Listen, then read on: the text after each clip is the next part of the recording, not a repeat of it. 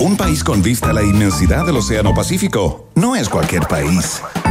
Un país con una cordillera majestuosa que lo cruza de punta a cabo no es cualquier país. Un país que potencia al máximo sus talentos no es cualquier país. Un país con una flora y fauna política de exportación no es cualquier país. Es, es un país generoso. Con el sello Rock and Pop. A partir de ahora, Iván Guerrero, Verne Núñez y tú se lanzan a la reconquista de un país generoso. Solo por la 94.1 Rock and Pop y rockandpop.cl. Música 24-7.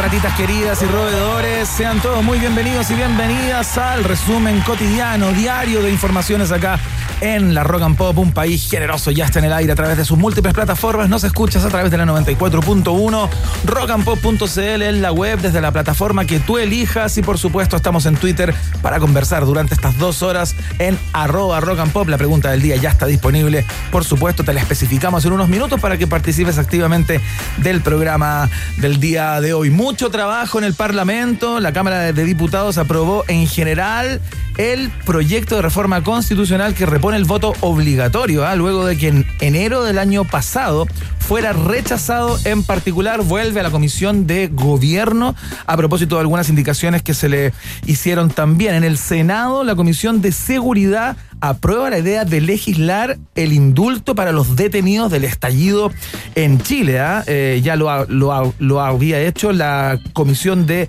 Derechos Humanos y ahora es eh, esta la Comisión de Seguridad. Entonces tiene que se- seguir su largo trámite en el Parlamento y tenemos un feriado menos, pero que se, que se cambió por otro feriado. Hubo como un hay un enroque luego de, que la Cámara de Diputados declara el 24 de junio como el Día de los Pueblos Originarios en Chile y se elimina, por cierto, ese mal llamado Día de la Raza el 12 de octubre. Eso para las personas que dicen que el, el Parlamento no hace absolutamente nada. ¿Quién sabe mucho de no hacer nada, pero así y todo conseguir recursos para él y su familia? Es eh, el rubio verdadero eh, Verne Núñez, el Messi de la calle. ¿Cómo estás? ¿Cómo estás, Iván Guerrero? ¿Cómo está el pueblo de un país generoso? Saludamos a todas las ratitas base, ¿ah? Porque aquí eh, somos inclusives, ¿ah? Por supuesto. Desde la ratita base hasta el roedor y la roedora premium. Bienvenidos al noticiero favorito de la familia chilena. Iván Guerrero, hoy tenemos grandes conversaciones. Ayer quedó trunco, pero logramos, logramos conversar un ratito, al menos algunos minutos, con Bárbara Hernández en directo desde Hawái. Hoy vamos con todo el relato, toda la crónica de esta nueva odisea, logro desbloqueado, desafío superado por la sirena del hielo. ¿ah? Claro, cruzó el canal de Molokai en Hawái, 15 horas de nado y no halló nada mejor que hacerlo durante la noche, nadando durante la noche en aguas abiertas, todo oscuro. Eh, bueno, y nos contó ayer que tuvo un impasse ahí cuando ya te- terminaba esta verdadera epopeya, la picó una medusa, nada más ni nada Ah, menos. Spoiler, spoiler de la entrevista de Iván Guerrero. Alarma de spoiler. No, no. Contaste el final. No, pues No, simplemente en realidad el final es cuando llega. es el tráiler más bien. Sí, sí, es cierto, el es tráiler, es una invitación a que, a que se queden, porque esto es, eh, es un pelo de la cola Sí, comparado oye. con todo lo que le ocurrió antes. Nadó entre 40 especies de tiburones, Iván Guerrero, criaturas marinas oscuras con, con un solo ojo. Bueno, de todo eso nos contará directamente desde Hawái la gran Bárbara Hernández, Iván Guerrero, pero hoy, hoy entra en vigencia, entró ya en vigencia, este famoso para algunos infame, necesario, absolutamente innecesario eh, pase de movilidad, Guerrero Mena, y hablaremos con una de las voces más interesadas en explicar los beneficios de este pase. ¿no? José Luis Uriarte, subsecretario de Turismo, estar en unos minutos contándonos, eh, claro, eh, si le, bueno, yo imagino que le parece perfectamente adecuado, ¿no? Es parte del gobierno. Otro spoiler. Dudo que diga. Otro spoiler lo de la contra- entrevista. No, pero Estás es diciendo lo que va a responder el subsecretario. periodismo de anticipación, Benelú. Le dejo Ah, la bien. palabra a la subsecretaria. Sí, tiene toda la Tiene razón. vamos, tiene- tiene vamos- razón. vamos a hablar de ella también, ¿eh? Sí, vamos a hablar de ella, por supuesto. de- documento firmado. Oye, Aparecen los titulares. subsecretario de Turismo que pertenece, digamos, al Ministerio de Economía, ¿no? José Luis Uriarte, claro, exactamente. Y le vamos a preguntar eh, si pudiéramos ponerlo proporcionalmente en porcentajes, ¿no? ¿Cuánto pesó o cuánto pondera el criterio epidemiológico y cuánto pesa eh, o cuánto pondera el, el criterio económico en esta. En esta ¿Quién en esta tomó la decisión? decisión? Ya sabemos por lo menos es que la mesa COVID-19 no tuvo nada que ver. No, porque es fantasma. En esta ni en ninguna de las decisiones contenido el día de hoy. También atención para todos los fanáticos y fanáticas de la ciencia pop, la tremenda columna de Gabriel León. Tranquilidad. Que estará el día de hoy nuevamente con nosotros el gran eh, Gabo tuitero Iván Guerrero hablándonos de historias que con, alto contenido científico. Claro. Nos cuenta la historia de un hombre que recuperó parcialmente su vista gracias a una terapia gen- ge- gen- genética y la de una mujer que mientras era atendida en un hospital de California, esto me suena tremendamente raro, salió un fuerte olor químico de, de su cuerpo. Así es, ¿ah? ¿Qué y no, será eso? no había comido legumbres, tampoco leche caliente con coliflor cocido, nada de eso que está imaginando Sí. usted en su casa, en su trabajo, no. Ni tampoco empiece a especular por dónde olor. No, eh, No, no, no. no haga esa tontería. Sí, no tiene nada que ver con la columna de la semana pasada de la respiración anal. No, No, no tiene nada, no tiene nada que ver con eso. ni los bostezos, ni cómo se tose por esa parte. Oye, Iván Guerrero, miércoles 26 de mayo, el último miércoles de este, de este mes. ¿Sabes qué día es hoy? Hoy es el día de Sally- Miércoles. Es, sí, no, pero ¿qué, qué se celebra? ¿Qué se Ah, conmemora? perfecto, sí, sí. Es el Día Mundial de Sally Ride. La primera mujer en el espacio. ¿Qué tal? Mira qué bonito. Increíble, sí, también es el día del avión de papel. ¿Sabes hacer avioncito de papel? Sí, pero me salen mal, los sabía hacer más cuando estaba en cuarto, quinto básico y luego lo olvidé. No vuelan.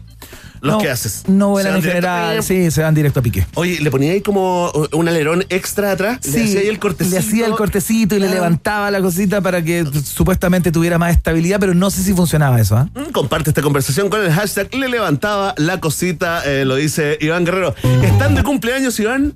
Lauren Hill. Tú dime, ¿dedo para arriba, dedo para el medio o para abajo? Yo te digo dedo, el nombre, ¿eh? dedo para arriba, Qué pero tremenda. absoluto. ¿Te acuerdas cuando vino a Chile? Sí, pues. Pero salió con una guitarrita. Claro, Cantó como, como canciones de iglesia, Sí, nada en otra. Tal cual, una cosa más, eh, más gospel. Estuvo en la cárcel también, ¿ah? Sí, Estuvo pues. en la cárcel ahí, el tema de impuestos. Bueno, también está de cumpleaños el hombre. Si yo pudiera morir y, y reencarnarme, Iván Guerrero, me Sí. gustaría reencarnar en Lenny Kravitz, ¿ah? que está de cumpleaños también el día de hoy. Mira. Un gran abrazo eh, heterocurioso ¿ah? Para Lenny Kravitz. la bufanda de Lenny Kravitz. ¿Has visto esa foto de Lenny Kravitz cuando anda con bufanda en la calle que es como una frazada entera Es gigantesca? que Lenny Kravitz puede hacer lo que quiera. Por supuesto. Sí.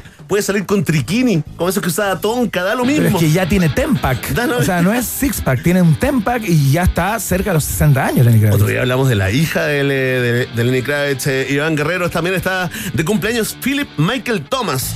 El actor conocido como Ricardo Rico Taps, compañero de Don Johnson en Miami Vice. Claro. Eh, por supuesto, Miles Davis también nació un día como hoy, John Wayne y Antonio Prieto, el cantante chileno de Blanca y radiante va la novia. Todos ellos los Esa es caída de carné así, pero en sepia. Pero más que nosotros como de nuestros padres, nuestros, nuestros tíos abuelos, y nuestros yo. abuelos. ¿Sabes verdad que era el dueño de Bravísimo? De esa heladería. No sé. Si no lo sabes, que nos confirme alguno de, de nuestros ¿No era José Miguel. Viñuela? No, parece que, bueno, a lo mejor Viñuela se lo compró Antonio Bueno, no Prieto. Estoy seguro que ¿sabes es algo quién murió hoy? ¿Quién murió hoy? ¿Quién murió hoy? Will- ¿Pero hoy mismo? Hoy mismo. ¿Hoy? ¿O un día como hoy? No, hoy mismo. Hoy murió. Sí, hoy Hace un ratito. ¿Quién murió? William Shakespeare. No, pues Iván, si murió en 1624. William Shakespeare Verne es la primera persona que fue vacunada de COVID en el mundo. Tenía ese nombre. No, qué notable. Es como, es como llamarse en Chile, no sé, dime un nombre como. eh, Juan Mario. Pablo- Claro. Mario. Oye, dime- sí. Bueno. bueno, déjalo ahí. ¿eh? Bueno, el No- caso es que- No cerremos puertas. Murió a los 81 años la primera persona que se inoculó en el planeta contra, contra el COVID. Así que ese conejillo de Indias le damos un abrazo. ¿eh? Entonces, chao con Lenny Kravitz y le, dedicamos eh, la emisión de hoy al gran William Shakespeare. Exactamente, que los Increíble, 81 años. alta cultura en un país generoso. guerrero. Tal cual. Eh, ya vienen los titulares, viene la pregunta del día, por supuesto. Nuestros invitados que ya te adelantamos, pero como siempre, esto parte con música. Vamos a escuchar a. a los Ramones. Sí, pues. Excelente, esto se llama Blitzkrieg Bob. Estás en el 94.1 o en la 94.1. El país generoso en el aire.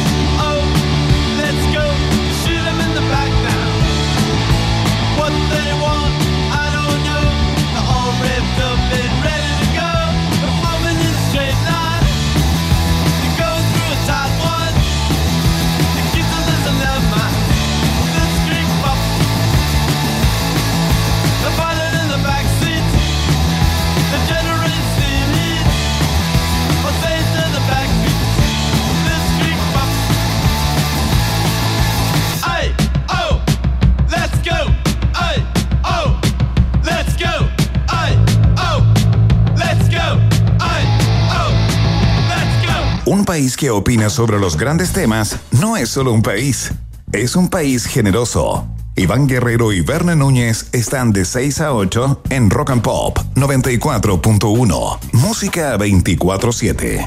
Verne Núñez, a propósito de la conversación que vamos a tener luego con el subsecretario de Turismo eh, por la entrada en vigencia hoy justamente de este pase de movilidad que ha sido tan polémico. Ayer conversábamos con el eh, presidente del Colegio Médico de Valparaíso, el doctor... eh, De la Torre. De la Torre, claro que nos, daba cuenta de la inconveniencia, ¿no? Según los criterios epidemiológicos de la puesta en marcha de todo esto.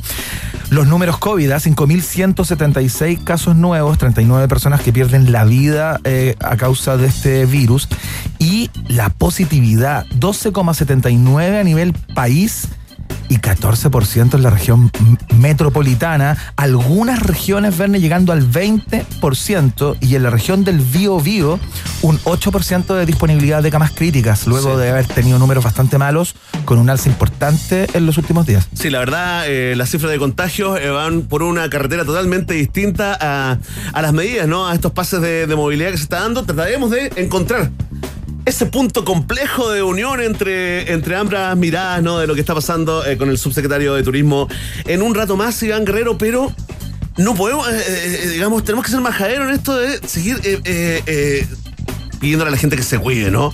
Que no se relaje a pesar de todo, ¿ah? A Sí, pesar claro. de las ganas, a pesar de todo, que sean inteligentes. Esto tampoco se trata de, de- volver a encerrarse como el año pasado, eh, pero ser mucho más inteligentes ya con la experiencia que, que tenemos, porque ya si nos cuidamos tanto, Iván, si estamos zafando, ¿no?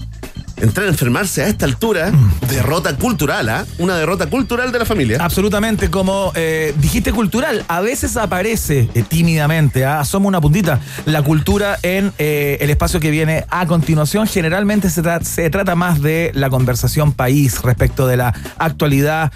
Como siempre, son los titulares en un país generoso.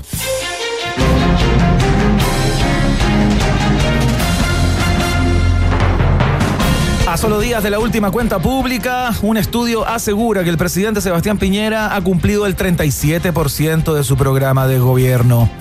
Segundo piso de la moneda cita funcionarios de Palacio a fiesta de celebración vía Zoom y gobierno pide el despliegue inmediato de ministros en terreno para comunicar la buena nueva. Es el porcentaje más alto que tenemos en cualquier tipo de categoría por la que se nos mida y eso hay que celebrarlo, dijo el vocero Belolio con un gorro de cumpleaños, una bufanda de serpentinas desde el patio de los cañones. Ah, fantástico, qué buena forma de tomarse la información, Iván. ¿ah? Vaso medio lleno, por Sí, supuesto. Un seamos 37%, ¿cuándo se le va a esperar? Pongámosle optimismo, positividad ahí en la, en la moneda, ¿no? O sea, es todo un éxito, 37%. El presidente tiene un 9%, los ministros ahí también andan. ¿Y ¿Viste que le sacaron la, la cuenta por año? Sí, pues. Del 2020, ¿cachaste cuánto se cumplió, no? ¿Cuánto? 3%. Sí, pues. De ese 37. Sea, iban- 3%. Iban en 34, sí. Bueno, entonces estamos, ¿ah? lo que conviene es celebrar el 37, Sí, que es la, sí. po- la ponderación de todos los años de gobierno. ¿Sabes qué? Le vamos a dedicar un aplauso al gobierno. ¡Fantástico!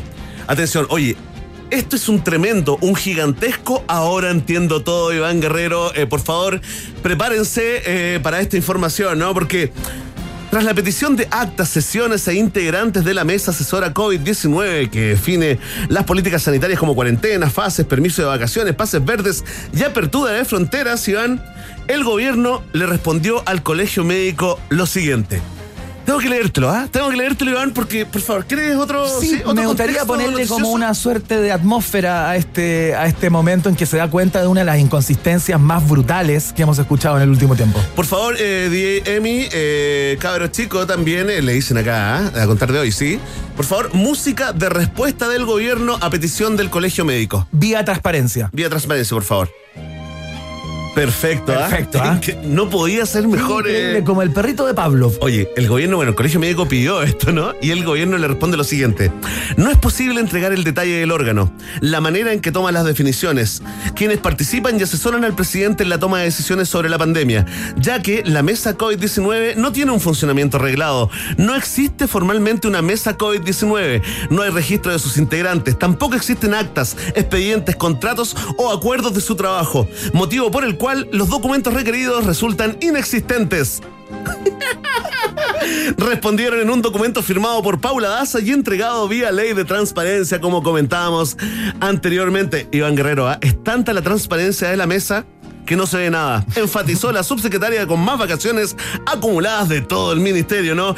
El ministro París, por su parte, se molestó con el colegio médico por pedir cosas que no existen y los llamó a dejar de criticar todo y unirse a las sesiones de espiritismo de la mesa. Traigan sus preguntas y Catalina de los Ríos y Lisperger les responderá en la Ouija con un sí o un no, agregó. Para mañana se espera que el MinSal confirme que las vacunas son en realidad vitamina C con agua y que el gobierno, al igual que la mesa COVID-19, tampoco existe. Ampliaremos. A ver, eh, esto que parece absolutamente inverosímil, a propósito de que hemos escuchado de boca de funcionarios sanitarios, de gobierno, eh, de, em, de el MinSal, que cuando se introdujo esta nueva, esta nueva pla- plataforma o este nuevo programa del plan pa- paso a paso, cuando se dijo que era deseable que se podía tener un permiso de vacaciones, siempre se aludió al trabajo de asesoría de la mesa COVID, ¿no? Sí, Eh, una mesa COVID que, que cada tanto hace noticia porque alguien renuncia o un integrante de la mesa COVID no está de acuerdo con el pase. Bueno, Ya. la mesa COVID no existe. Toda esa información es absolutamente fantasmagórica, holográfica. Iván O sea, no es que no exista, seguramente hay personas que han participado de esas, de esas con- conver- conversaciones y que le, le entregan eh, sus, eh, sus, eh, Sí, sus per- percepciones a la subsecretaria Daza, al presidente Piñera, al ministro y al subsecretario de redes asistenciales, ¿no? Pero no tienen ni un registro. No. No hay una, tra- un- una trazabilidad No de nada. todo ese trabajo. No hay actas, no, hay estuve presente, falté ese día. No hay cómo seguir, no hay, no hay una huella del trabajo que ha hecho esa instancia absolutamente fundamental para todo el trabajo del Ministerio de Salud y, Bueno. y el presidente. En teoría es fundamental, Iván Guerrero, al parecer en la práctica no lo es. Eh, si usted tenía dudas de quién estaba tomando las decisiones, estas políticas sanitarias, ¿no? Como la- las cuarentenas, los pasaportes verdes, ¿no? Los permisos de vacaciones. A muchos le hizo recordar una entrevista radial que dio eh, Arturo Zúñiga Ex subsecretario de redes de asistenciales. redes sociales, más que nada, más que de redes asistenciales. Eh, Iván Guerrero, mira, rescatamos un pedacito porque de alguna forma esta información confirma lo que muchos chilenos y chilenas venían pensando. Mira, dale audio. Para bien o para mal es el presidente Sebastián Piñera. Nosotros entregamos toda la información Y si- y, y nosotros ponemos a disposición de él toda la información epidemiológica, toda la información de infraestructura hospitalaria, toda la información en cuanto a, a- a movilidad de cada una de las ciudades del país. A las 8 de la mañana llevamos reuniéndonos durante los últimos 90 días en la moneda para poder entregar esa información y el presidente, en su rol de presidente, toma las decisiones. Nosotros entregamos toda la información y es consensuada. Obviamente el presidente tiene la última palabra siempre pero es, esa información de ponerla a disposición del presidente siempre va a estar y obviamente todos vamos a seguir las medidas que se decían en esa mesa. Ahí está. El doctor Piñera. Art- el doctor El Piñera. doctor Piñera estaría a cargo entonces. el verdadero ministro de salud, ¿ah? Y la mesa COVID Plenipotenciario, ¿ah? La mesa COVID es como el caleuche, es una suerte de caleuche, cual. un barco fantasma. Es una ouija, Iván Guerrero. Es una ouija eh, fantástico. Oye, eh, ya está, la gente está comentando. Es absolutamente eh, tema país. Esto veremos, veremos qué pasará mañana si viene una segunda respuesta firmada por Paula Daza antes de que regrese a su planeta, allá en Andrómeda. Si usted pensaba que estábamos a la deriva de alguna manera, eh, Está lo cierto. lo confirmamos. Seguimos con los titulares. Se caía de Maduro, molestia en Chile Vamos por apoyo del ministro París. A propósito, a Evelyn Matei como candidata presidencial. Luego de la batalla de contenidos entre Sichel y Briones por el completo y esta renuncia a la presidencia del titular de salud, se confirma, la centro derecha no quiere gobernar de nuevo. Carlos Maldonado ve una oportunidad y descorcha champaña desde su carpa en el Cervel, donde sigue esperando un acuerdo para primarias. Joaquín Lavín se declara vacunista, Paula dacista y pase movilista para ver si consigue el voto del candidato de centro derecha. Tremendo, Iván Guerrero. Oye, ¿y ¿por qué se molestan? Porque un ministro ya no, no puede hacerlo, ¿cierto? Porque hay Pero una presidencia respecto de ministro candidatos presidenciales. Es el ministro París, es el único ministro que se maneja con el mundo de la televisión, el único que tiene concepto de show. Por fa- además, no hay nadie más en la lista. ¿Quién más quiere ser ministro de salud, Iván? Uno lo ha- claro, uno sabe que hoy día los ministros hablan a voluntad, digamos, porque eh, no hay nadie que quiera estar en ese pellejo, ¿no? Eh, pero bueno, se, se entiende que hay una orden de partido, Sí. de alguna manera, desde la moneda, desde la. Los ministros desde las parecen, el gabinete es más bien lavinista, parece, ¿eh? Deben Parece. haber algunos sichelistas también. Parece- sí. Y un par de ¿Quién te brionistas, ¿ah? Los más taquilleros. ¿Quién te sichelista? Sichelista, mira, yo creo que podría ser Carlita La- Rubilar. la Carla Rubilar. Bueno, es En el fondo, amiga ser, personal. ser de derecha, de- pero con culpa. Es amiga personal de Sebastián Y Sichel. tener una historia de piso tierra, digamos, eh, eh, a chequear, ¿ah? Y Belolio a mí me que fact-checking. hoy día es brionista, fíjate. ¿Brionista de Yolio? Jaime sí. Belolio, Sí, Más sí. que lavinista, dices tú. Más que lavinista. ¿En serio? A pesar de haber sido formado ahí en los campamentos de verano del lavinismo. Acuerdes que Jaime Belolio ha tenido un- una vinculación bastante tirante y tensa con su propia tienda, con la Unión Demócrata Independiente. Nunca. eh, acuérdate que con Jacqueline Van Rieselberg estaban enfrentados permanentemente. Él par- participaba de la mesa que quería sacar a Jacqueline Van. Van Van, Rie- Van Rieselberg de ahí estuvo a punto.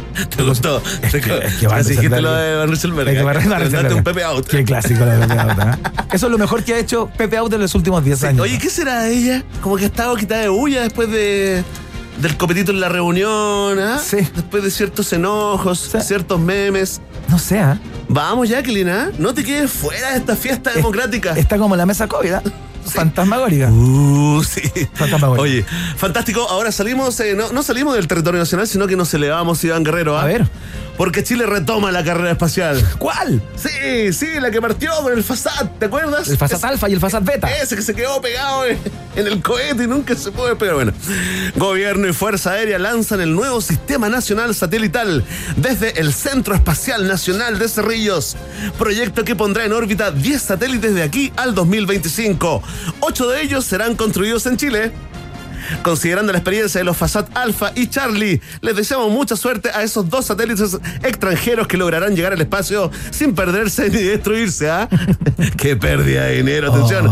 La autoridad sanitaria confirmó que el pase de movilidad no permite viajar fuera de la estratosfera, como se rumoreó en redes. El astronauta chileno Klaus von Storch negó estar con depresión y declaró ser feliz manejando su Uber. SpaceX, esto es interesante, Ivana. Sí.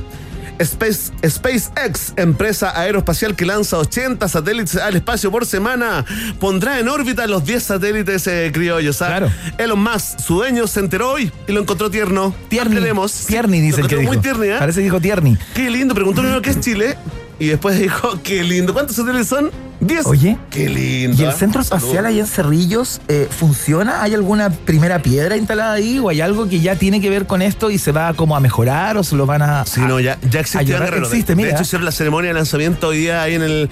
No sabían qué hacer con este potrero. ¿ah?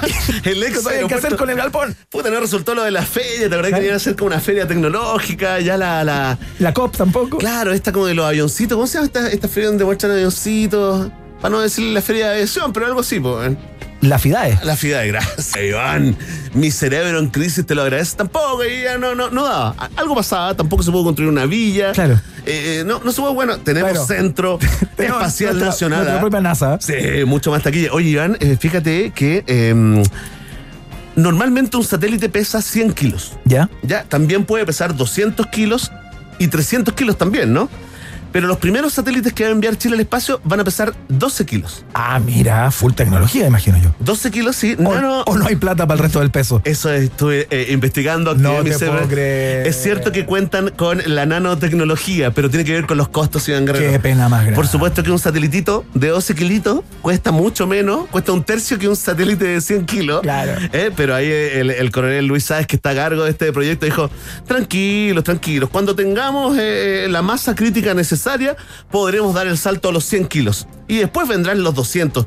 Pero hay que ser razonables y tener una curva de aprendizaje también, ¿ah? Ahí poniendo paños fríos a la ambición espacial desmedida de muchos ciudadanos. ¿ah? Excelente, muy bien. Le preguntamos a Gabo Tuitero, ¿ah? Gabriel León, nuestro cronista y columnista de ciencia, nos contará eh, su parecer respecto de este, de este salto a la era espacial de, de nuestro país después de algunos intentos, algunos medianamente exitosos, otros fallidos. Sí, le quiero mandar un saludo a- al astronauta chileno, ¿ah? amigo nuestro, ¿ah? amigo de la casa. Al que Klaus. nombraste acá, El gran Klaus von Storch, ¿eh? Estuvo a punto, ¿ah? Estuvo a punto dos veces, Iván. como un chileno, un chileno clásico, el, Y ca- realmente- el casi Y casi. de repente se le coló un peruano, ¿eh? Se le coló un, el astronauta peruano. Imagina cómo debe estar con la vena, el pobre. Le mandamos un gran abrazo, ¿ah? gran piloto del avión de National Geographic que nos llevó a ver el último eclipse que nos dio, que nos, que nos interesó. ¿ah? Sí, claro. Se acabó. Oye. ¿viste que hubo un eclipse ayer de luna? Eclipse total de luna, hubo luna roja. ¿No la viste hoy en la mañana? Se, se veía un poco. No la vi, fíjate. Bastante bonita, rosadita Dicen más que en Hawái, a propósito de nuestra invitada, con quien vamos a estar en un rato más, eh, Bárbara Her- Hernández, se veía impresionante. Preguntémosle. La luna roja, roja, así como la canción de Soda Stereo. Yo espero que, roja, estado, espero que estado descansando, durmiendo, Bárbara, Sí. y no levantándose temprano para ver la luna, pero en una de esas lo hizo Iván.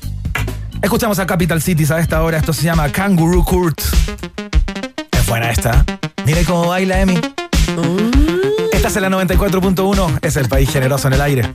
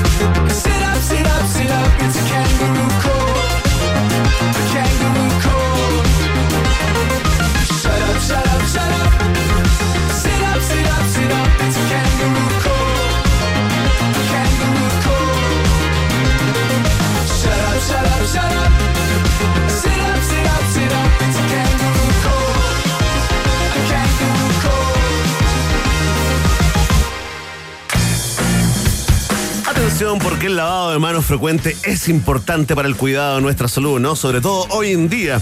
¿Sabías que los jabones Protex eliminan naturalmente el 99,9% de las bacterias?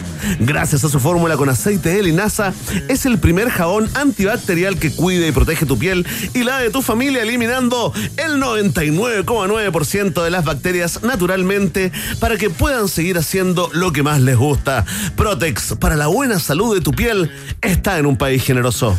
Vamos a hacer la primera pausa del día de hoy. Ya viene la pregunta del día. Que tiene que ver, por supuesto, con, no te vamos a decir nada, pero ya la puedes encontrar en arroba rock and pop, porque es Verne Núñez el encargado de esta sección, la prepara, yo, la conduce sí, y la lee yo. todos los días, por supuesto. Estoy orgulloso. Y estamos conversando con el subsecretario de Turismo también en unos minutos más a propósito de la entrada en vigencia hoy mismo del pase de movilidad, prueba de actualidad rápida para Verne Núñez. El subsecretario se llama, Uriarte. nombre de pila, José.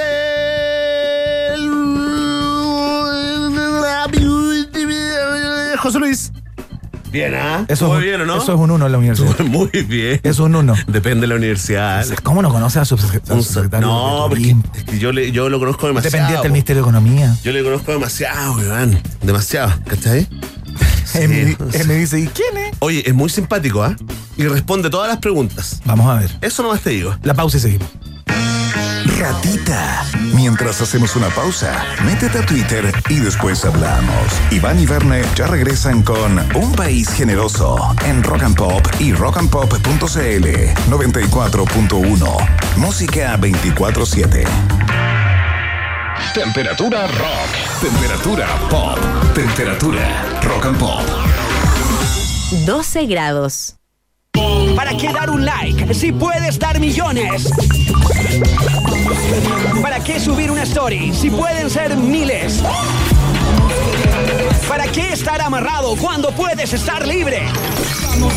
Porta dos planes y paga solo uno por un año en todos nuestros planes desde 9.990. Pórtate al 600-200.000 o en WOM.cl. Nadie te da más.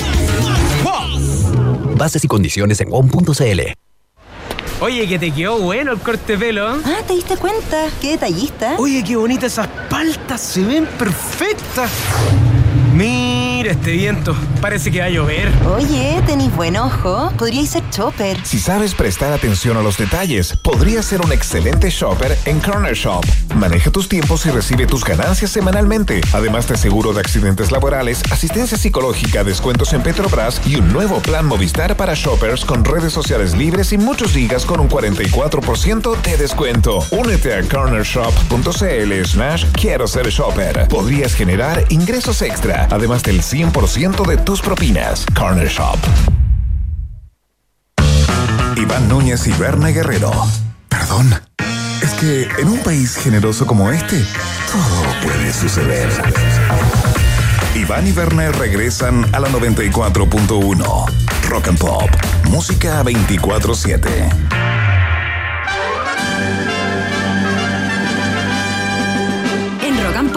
Tienes un permiso exclusivo 24-7 para la pregunta del día en un país generoso.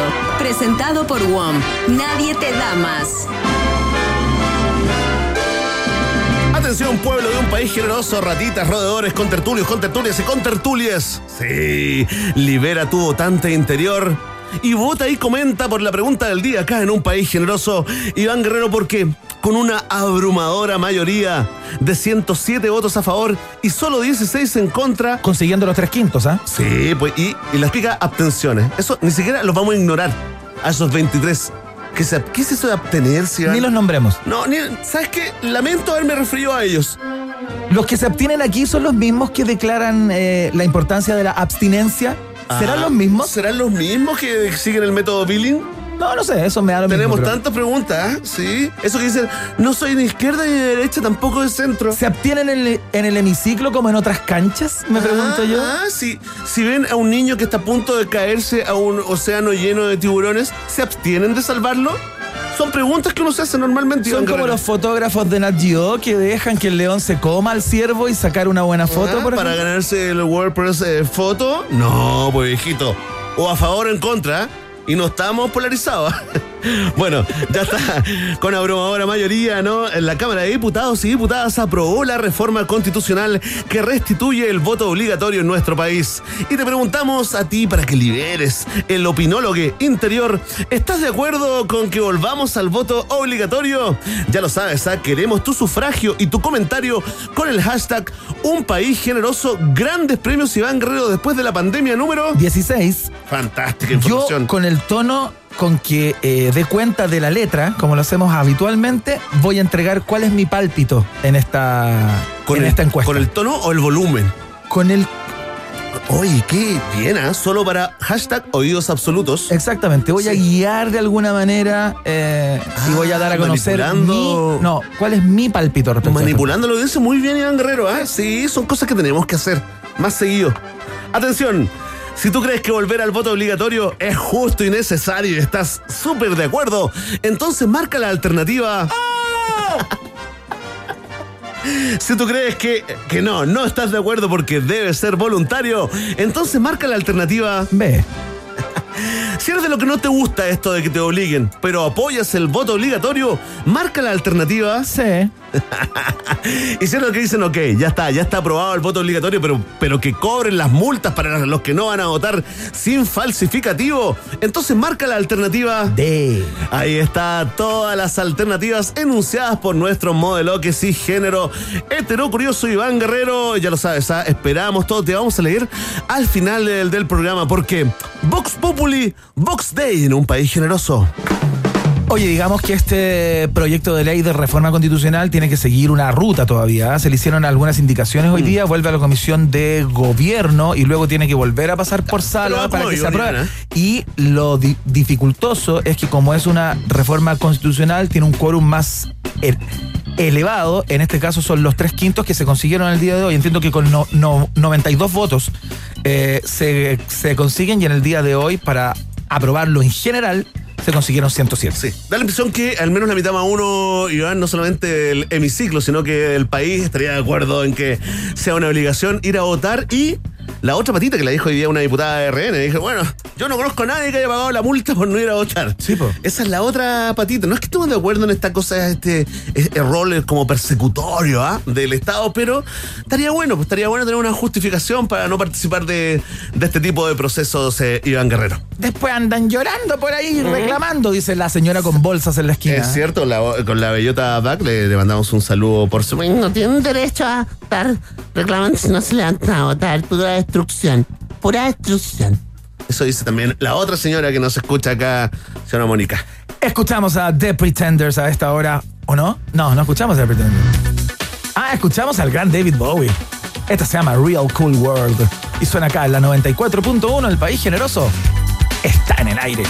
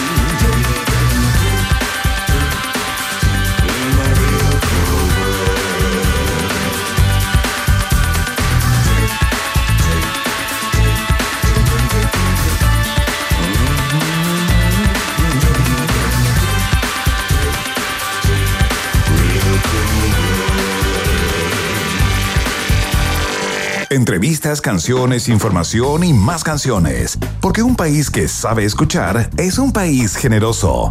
Iván Guerrero y Berna Núñez están en Rock and Pop y rockandpop.cl 94.1. Música 24-7.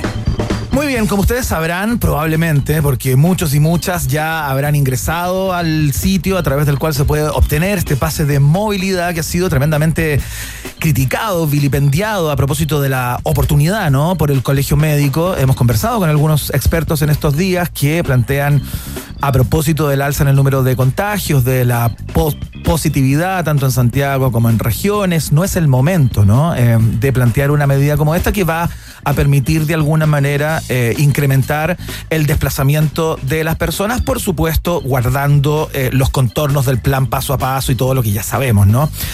Pero queremos saber eh, qué, se, mm, qué es lo que pesó más, ¿no? Y cuáles fueron la cantidad de variables que estuvieron sobre la mesa para cortar este queque, ¿no? Eh, cuánto pesó lo epidemiológico y cuánto pesó lo económico. Y para eso, ¿con quién vamos a conversar en este minuto, Berner Núñez? Estamos con el subsecretario de Turismo, José Luis Uriarte. José Luis, bienvenido a un país generoso.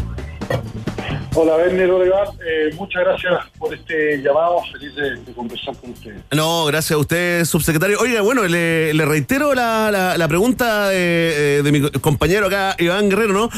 ¿Cuánto, en, en términos de porcentaje, para que eh, hagamos una cosa así media plaza acá, me- subsecretario, cuánto de eh, eh, sanitario, cuánto de económico, cuánto de social tiene esta medida del pase de movilidad?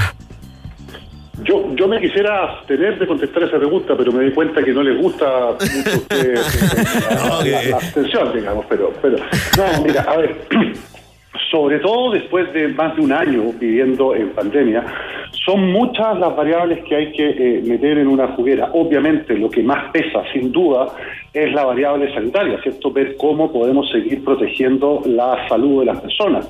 También entra a jugar un rol importante la posibilidad de las personas de recuperar en algo la libertad después de tantos meses de restricción. Hemos conocido conceptos como la fatiga pandémica, ¿cierto? Hemos visto el efecto que ha tenido esto en la salud mental de las personas. Hemos visto también el importante efecto que ha tenido esto, por ejemplo, a la hora de motivar a las personas que no se habían vacunado que lo hagan. Y, por cierto, una necesaria eh, reactivación del sector turismo que lleva más de un año sin poder trabajar.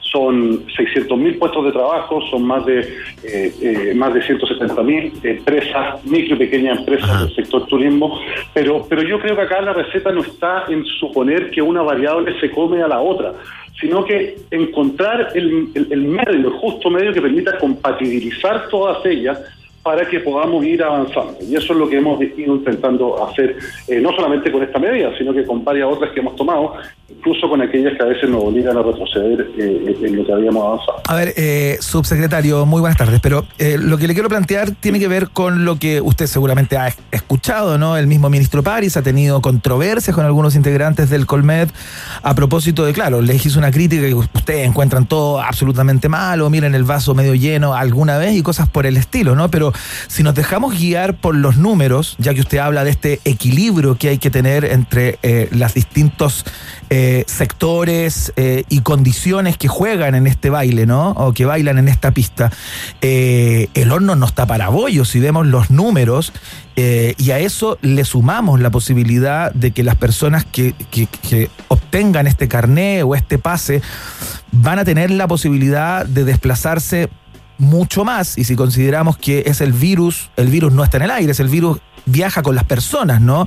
Eh, y si hay más personas en el espacio público, eh, lo que debería pasar es que tengamos un alza en los contagios. Entonces, claro, eh, con una pandemia eh, que no está controlada, ni mucho menos, parece ser que la medida eh, no cae de muy buena manera.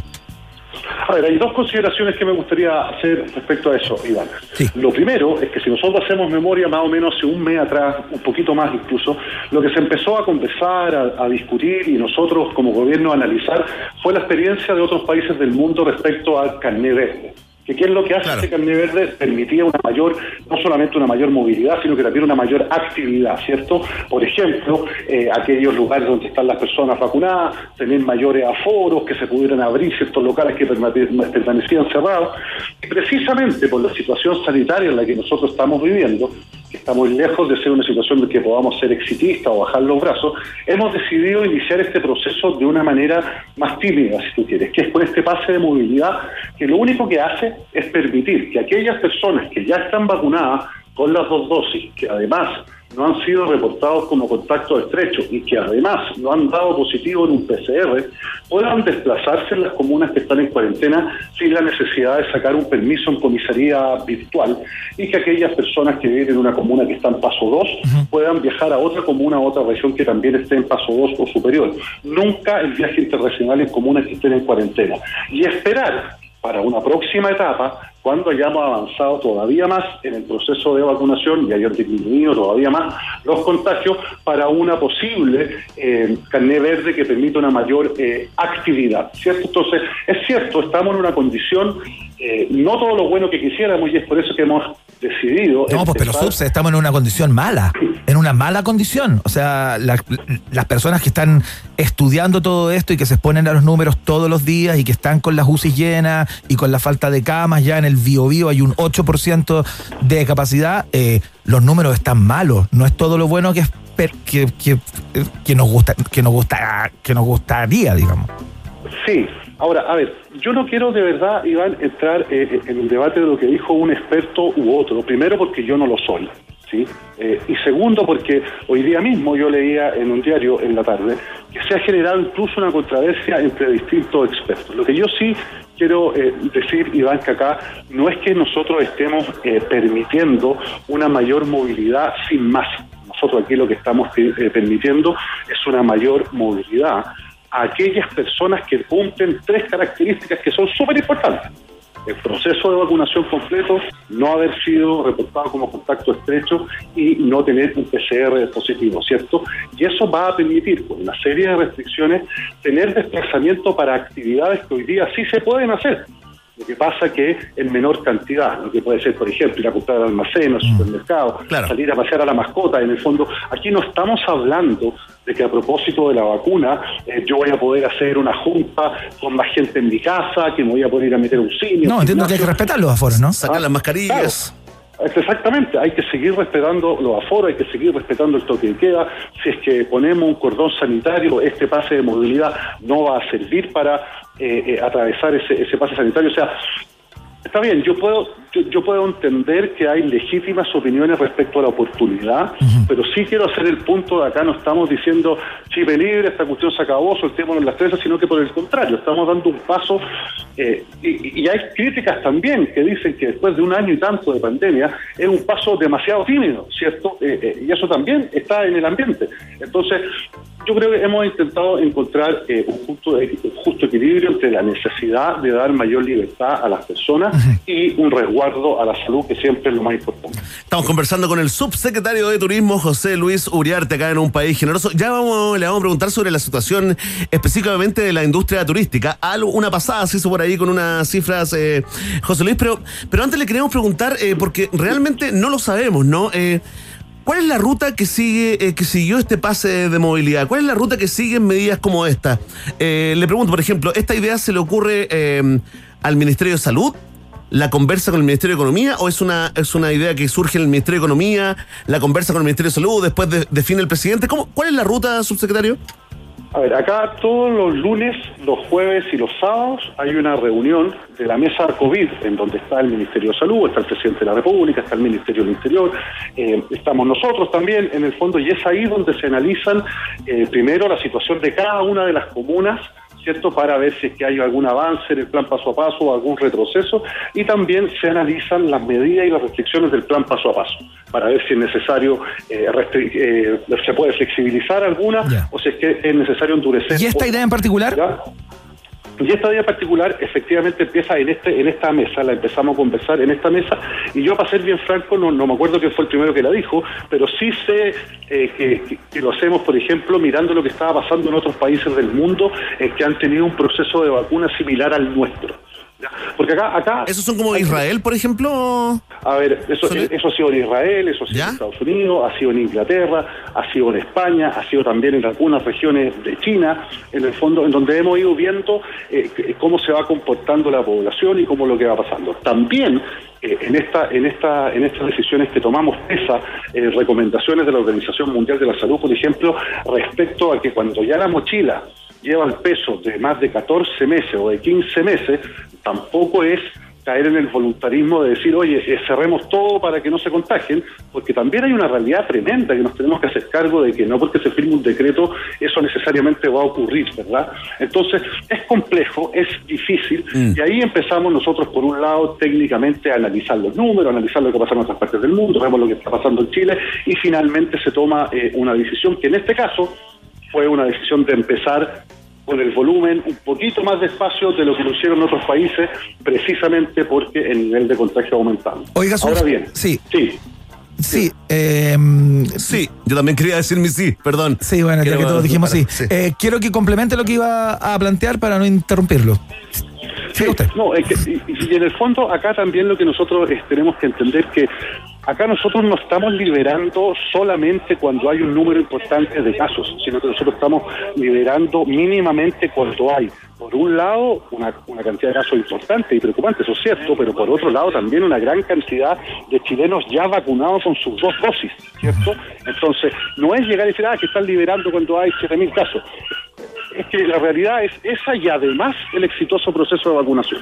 Oiga. Subse, el ministro Belolio ha sido particularmente enfático en plantear que esto es una medida di- dinámica, ¿no? Yo entiendo, cuando, cuando ocupa ese concepto, que en el caso de que los indicadores eh, se vuelvan más malos de lo que son en el día de hoy, una medida como esta podría echar pie atrás, ¿no? ¿Qué tiene que pasar?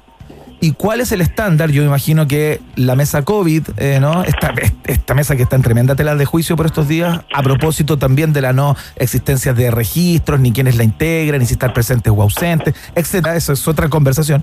Eh, pero más allá de ella, eh, ¿qué tiene que pasar? Yo, yo me imagino que cuando dijeron vamos con esto, también conversaron de cuándo esto se podría suspender según los números, ¿no? ¿Qué tiene que pasar para que esta medida, eh, eh, digamos, no sea continuada, eh, al menos de manera permanente?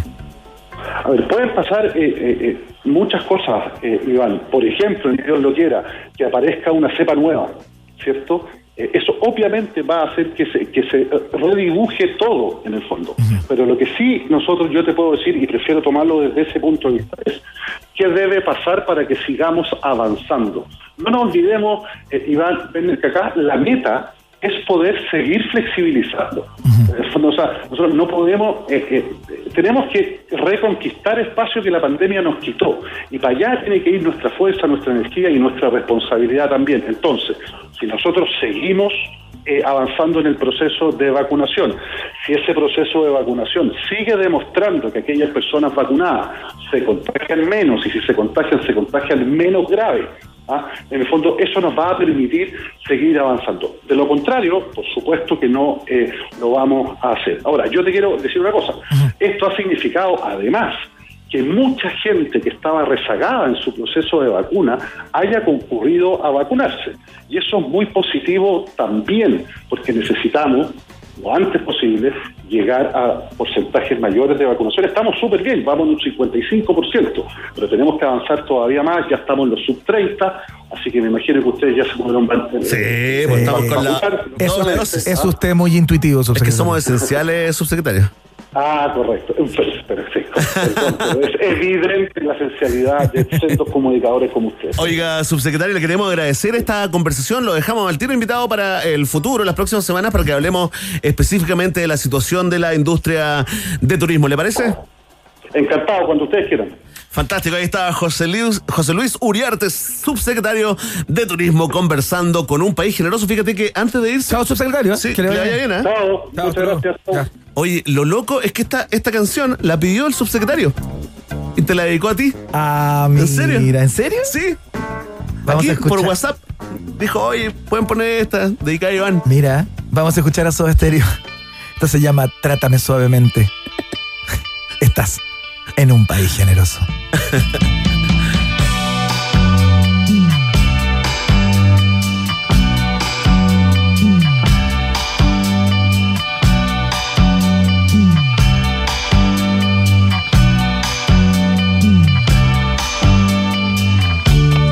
Alguien me ha dicho que la soledad se esconde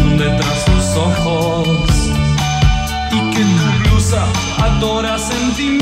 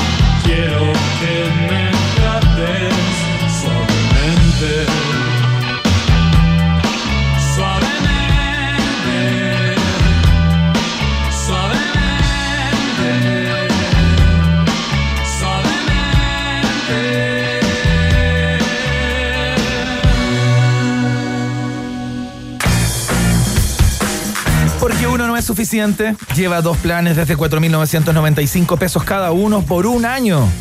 Pórtate llamando al 600 200 mil, 600 200 mil o en la www.wom.cl. Nadie te da más. WOM es parte integral de la fiesta informativa de la Rock and Pop, que va a la pausa y a la vuelta ya estamos en contacto con una campeona mundial, en este caso de nado en aguas gélidas, que acaba de lograr una nueva epopeya. La princesa del hielo cruzó el canal de Molokai en, Ja- en Hawái y se acerca con pasos agigantados a lograr lo único que quiere, los siete océanos. La pausa y hablamos con ella.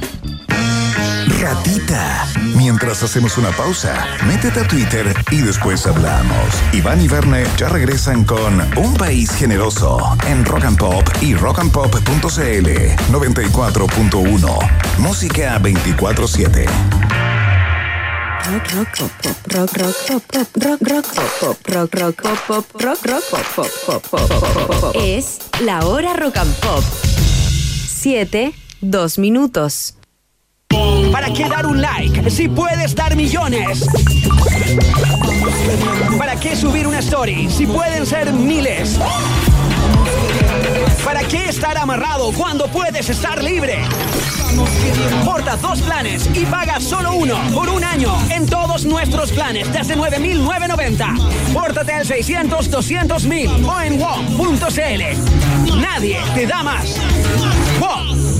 Bases y condiciones en WOM.cl. Sigamos cuidándonos. Usa mascarilla, lávate las manos, mantén distancia física, ventila constantemente. Ministerio de Salud, Gobierno de Chile.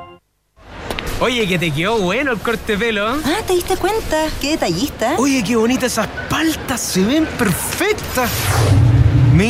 Mira este viento, parece que va a llover. Oye, tenés buen ojo. Podríais ser chopper. Si sabes prestar atención a los detalles, podrías ser un excelente shopper en Corner Shop. Maneja tus tiempos y recibe tus ganancias semanalmente. Además de seguro de accidentes laborales, asistencia psicológica, descuentos en Petrobras y un nuevo plan Movistar para shoppers con redes sociales libres y muchos gigas con un 44% de descuento. Únete a cornershop.cl slash quiero ser shopper. Podrías generar ingresos extra, además del 100% de tus propinas. Corner Shop.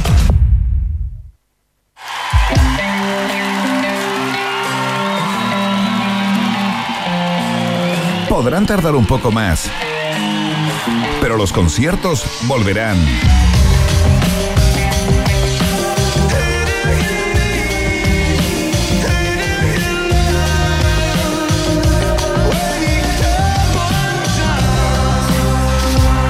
Rock and Pop, música 24-7. ¿Big Rata o Big Data? ¿Quién se queda con todo el queso? Preguntas que solo puede responder un país generoso. En Rock and Pop 94.1. Música 24-7.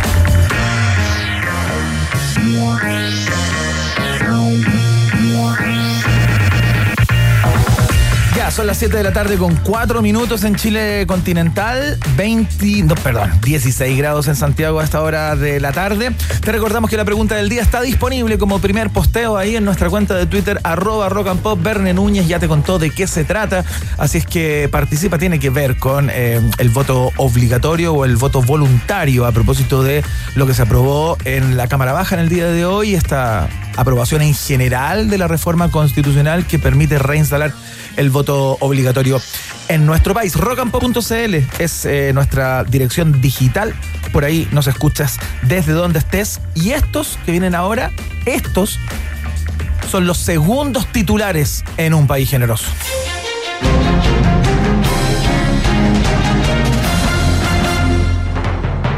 La durísima crítica de Marcelo Salas a los futbolistas jóvenes. Se conforman con el auto y los tatuajes, dijo el matador. Jugadores dañados por los dichos del referente histórico de La Roja salen en masa a rechazar sus palabras y no se guardaron nada. Nos parece inconcebible que Salas nos menosprecie y sobre todo nos desconozca de esta forma. Nosotros también nos conformamos con los piercing, la última play, una aventura con publicidad, con la, modeli- con la modeloca de turno y un free pass eterno para todos los salones VIP de las discos de Chile. Basta de ninguneos. Cerraron. Sí, sí, basta de ninguneos. Matadora. Es la bola que se fue Marcelo Salas. Sí, ¿no? está bien, que alguien le haga un raspacacho. Aunque en nuestra subsección tejado de caramelo también, ¿ah? sin tatuajes, pero con todo el resto, ¿ah? Claro, con todo el sin resto. tatuajes, sin piercing, con todo el resto. Oye, un matador, una imagen del matador es la que está instalada acá en Chile. Otra muy distinta en Argentina. Sí. Y otra distinta a la Argentina en Italia. Sí. Ya, entonces esto solamente cuando tengamos el matador Salas sentado acá, una cosa imposible, no nos vamos a poder referir a, Sí. a toda Oye. esa información de los topos del fútbol. Un saludo a Felipe Seymour. A todo esto, a todo esto, vi un video hoy día por los ciento y tantos años de River Plate, que anda dando vueltas por Claro, ahí, claro. que está muy bonito con el muñeco Ga- Ga- Gallardo, que lo protagoniza, obviamente. Y hay unas ahí, imágenes, y hay unas imágenes de, de Marcelo Salas. Sí, Y- y- imagínate, pero igual, están en el video de un club como River Plate, con, con una tradición centenaria, eh, es que hiciste las cosas muy bien. Está también en los lienzos Iván Sí, Guerrero. pues. Está con Pasarela, con Ramón Díaz, con Francescoli, eh, con eh, Acosta, está con. Bueno, y ahí está, aparece. El chileno Marcelo. No es- Histórico de River. No es el único que juega en River. También pasó el Guaso Álvarez por ahí, ¿o no? Sí, pues. Sí, pues. Pero, tú, pero jugó poquito. Jugó, jugó poquito, sí. Sí, Cristian Álvarez. El matador, ¿ah? Qué grande el matador. Goles de media cancha, ¿te acordáis? ¿Te de ese golazo de ¿Te media acordáis? cancha? ¿Te acordáis los goles de campeonato? Goles de, de- No. de Libertadores. gol- Un crack total, ¿ah? Un crack total. Fantástico. Ahí está, por si estás escuchando, ¿ah? Estás invitado, Marcelo. ¿eh? Sí, no te vamos a cuestionar nada. Atención, ¿y ahora quién podrá defendernos? Dos soldados desertaron de la escuela militar tras denunciar humillaciones, maltratos físicos y psicológicos por parte de sus superiores y compañeros. Las madres de ambos presentaron un recurso de amparo. Qué bueno, ¿eh? Sí, pues. Después de contar que me dolía la ingle, me dijeron que era una basura, que era una mierda, que me fuera para Perú o Bolivia porque allí habían calambrientos, relató uno de los ex cadetes. Los capitanes y los reclutas me hicieron bullying, me tiraron basura dentro de la carpa y me patearon en el suelo, denunció el otro. Crece la preocupación en el Ministerio de Defensa por este ejército de cristal. Centennial solos ganan guerras en paintball y videojuegos y se teme que cuando lleguen a generales Iván ni siquiera sepan robar ni malversar caudales públicos como el príncipe Fuente Alba, expresó el ministro Pucurica. Me costó decirlo. Difícil ese nombre, ¿ah? Procurica, sí, Sí, de raza. Procurica. Faltan vocales ahí. Procurica, ahí está, jóvenes desertores ahora se dedicarán al decoupage e instalarán una fábrica de merenguitos. Y si todo falla, estudiaremos periodismo, afirmaron en desarrollo. Oye, qué increíble. Oye, Estas es que- instituciones. Es que esta carrera es buena, va, ¿eh? es buena cuando no sabéis qué hacer en la vida. Sí, es verdad. Oye, estas instituciones que tienen como institucionalizado el bullying, eh, donde, donde los ritos de paso, muchas veces como que le llevan maltrato. Estoy pensando como en los scouts también. Yo estuve en los scouts, duré ¿Pero en un, solo campamento. Ya, pero ¿hay- ¿hubo maltrato en, en- en tu grupo scout? No, no, no, no debiera ser. O sea, yo estuve. Se creen militares, pero no, no son, no es como seguridad ciudadana. A ver, el jefe que yo tenía había pasado por la por la por, por la escuela Por la marina, por la armada. por la naval, claro, ¿Ya? por la escuela en los 80. ¿Ya? Y, y está, está un poco loco. O sea, estaba Creía que estaba al mando ahí de, que estaba del al buque mando escuela. del escuela, claro.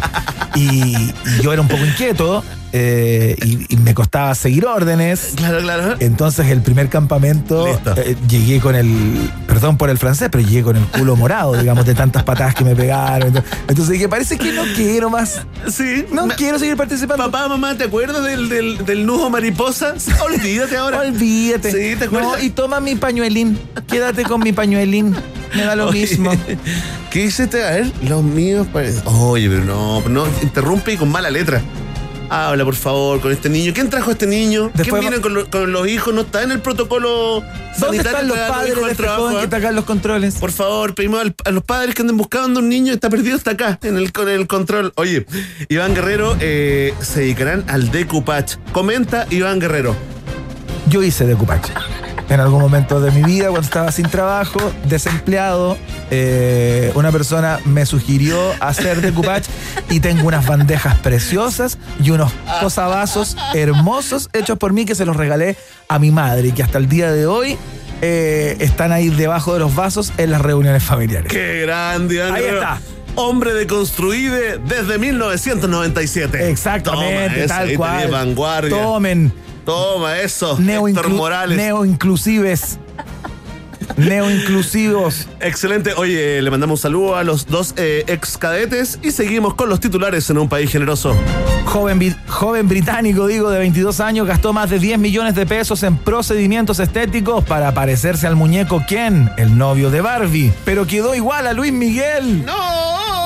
Jimmy Featherstone, que se mandó un blanqueo de dientes que solo permite mirarlo con los anteojos para ver el eclipse y que causó envidia insana en Katy Barriga y Leonardo Farcas, salió a comunicar su desdicha. No tengo ni un inconveniente con haber quedado parecido a Luis Miguel, de hecho me parece un hombre atractivo y lo admiro. El drama es que me parezco al Luis Miguel de hoy. No. Eso no lo esperaba, dijo. Reconoció el excéntrico personaje que ya habría sido asesorado por el alcalde Carter para volverlo todo atrás. Oye, qué buena historia. ¿eh? Oye, ¿viste la foto? la. Oye, el blanqueo de dientes de este tipo, porque yo vi la foto y dije, esto- o sea, que usar tenéis que usar para los anteojos para el Sí. eclipse. Tenéis que usar anteojos para el eclipse para poder mirarlo. Una cosa impactante Oye, hay una, yo le lo que hizo el tipo. Hay un amigo que era bien pobre, no te voy a decir su nombre, ¿eh? bien pobre, y de pronto le dio el para el gato y se transformó en millonario, ¿Ya? Iván. ¿Ya? Y lo primero que hizo, blanquearse los dientes. Pero encandilante, Pero, eh, encandilante dentadura. Se pasó con el, con el que- color, con el blanco. que se hacía con dentista, pero que además eh, había una pasta de dientes que si uno la pedía en la farmacia decía, tiene una pasta de dientes para los famosos y te la, y te la pasaban, ¿ah? ¿En serio? Un tip de belleza que, que lanzamos acá en un país que tú Bien, también tienes ¿eh? que preocuparte. ¿Quieres ser una suerte de Pepe Cortisona? Y que te paren y, y- Sí. y que, y que seas una luz en el camino. ¿Quieres sonreír cuando manejas y que el que viene en contra desbarranque con tu dentadura? Pide. La pasta de dientes de para los famosos. En tu farmacia más cercana, ojalá que sea de barrio, ¿ah? ¿Viste? De construir de nuevo. Oye, tenemos un último minuto, Iván Guerrero, antes del último titular. ¿Qué pasó? Ahora, ahora, ahora. ¿Viste ese meme que apareció como, ¿ahora qué, ¿Qué chucha chucha pasó? es bueno. Ahora. Último minuto. Último minuto. Ahí está muy bien. La moneda confirma que el presidente Piñera entregará una declaración a la prensa cerca de las 21 horas. Ah, mira, ¿y con, qué este- ¿y con qué tendrá que ver Verne Núñez? Indaga en vivo. Se- no, no es la renuncia. Oh, la gente en la mitad de Chile, ¿ah? Decepcionado. La otra mitad contento. Se esperan anuncios respecto de la agenda social de gobierno o los mínimos comunes. ¿ah? Uh, que Yanna Proboste en el día de hoy echó por tierra, dijo que eh, realmente era una, era una, digamos, era una entrega, la propuesta de- desde la moneda era muy insuficiente. Qué bueno que la escuchaste, Iván, porque yo la vi en mute. Tenía la tele muteada. Entonces, como habla Yana Proboste y me, me perdí. Y te perdiste. Tenés que Siento que me perdí ahí, como, un- como el tercer capítulo de una serie de cinco. Está bueno ya. Sí, muy bien, eh, sí, el gran Diego, ¿ah? Atención, continuamos con los titulares. Viralizan video que muestra a una impactante plaga de ratas, ratones y lauchas caminando por las calles del centro de Valparaíso. Desde el Congreso desmintieron que parlamentarios estén usando el permiso de esenciales para salir en toque de queda. Tampoco, Iván, se trataba de carabineros en ronda ni de votantes de Pepe Out, como se rumoreó en Twitter. El alcalde Sharp le bajó el perfil al hecho y afirmó que se trata del nuevo turismo del puerto. Los rodeadores, por su parte, afirmaron ser víctimas de una campaña de desprestigio, ya que estaban vacunados con doble dosis y sacaron el pasaporte verde, no como esos asquerosos perros callejeros, sentenciaron. Noticia que, por supuesto, ampliaremos y en desarrollo. Oye, no vi las imágenes, ¿son impresionantes? Sí, sí, son impactantes, Iván. Ajá. Ratoncitos, tres ratoncitos. Así, caminando por ahí. pocos. No, pero este hay que subir para transformarlo en noticia, Iván. Tres ratoncitos. Ah, está amplificado. Ahí, saliendo de una tienda de comida para mascotas. Oh. Si les gusta el pellet. Estaba ¿ah? sirviendo el pellet. Le gusta el pellet. Oye, no, era bueno, es impactante, pero lo, lo bueno, lo bueno, hay que ver el vaso medio lleno, Iván Guerrero. ¿eh? Lo bueno es que ya el problema no son los perros callejeros en Valparaíso, son las plagas de ratas. O sea, vamos avanzando. Aguante, Charp. Muy bien, eh, vamos a escuchar música. Ya estamos conversando con Bárbara Hernández, la sirena del hielo, que busca ser la primera sudamericana en cruzar los siete mares. Ya nos va a contar de qué se trata, cuáles son los desafíos que le faltan y cuál es el que cumplió hace algunas horas atrás eh, en Hawái, justamente. Eh, Hawaii, Bombay, son dos paraísos. ¿Quién cantaba eso? Mecano, por supuesto. Sí, Ana Torreja. Ana Torroja. Roja, perdón. Siempre me confundo. Escuchamos a Stevie Wonder. Se llama Sir Duke. Acá en la 94.1.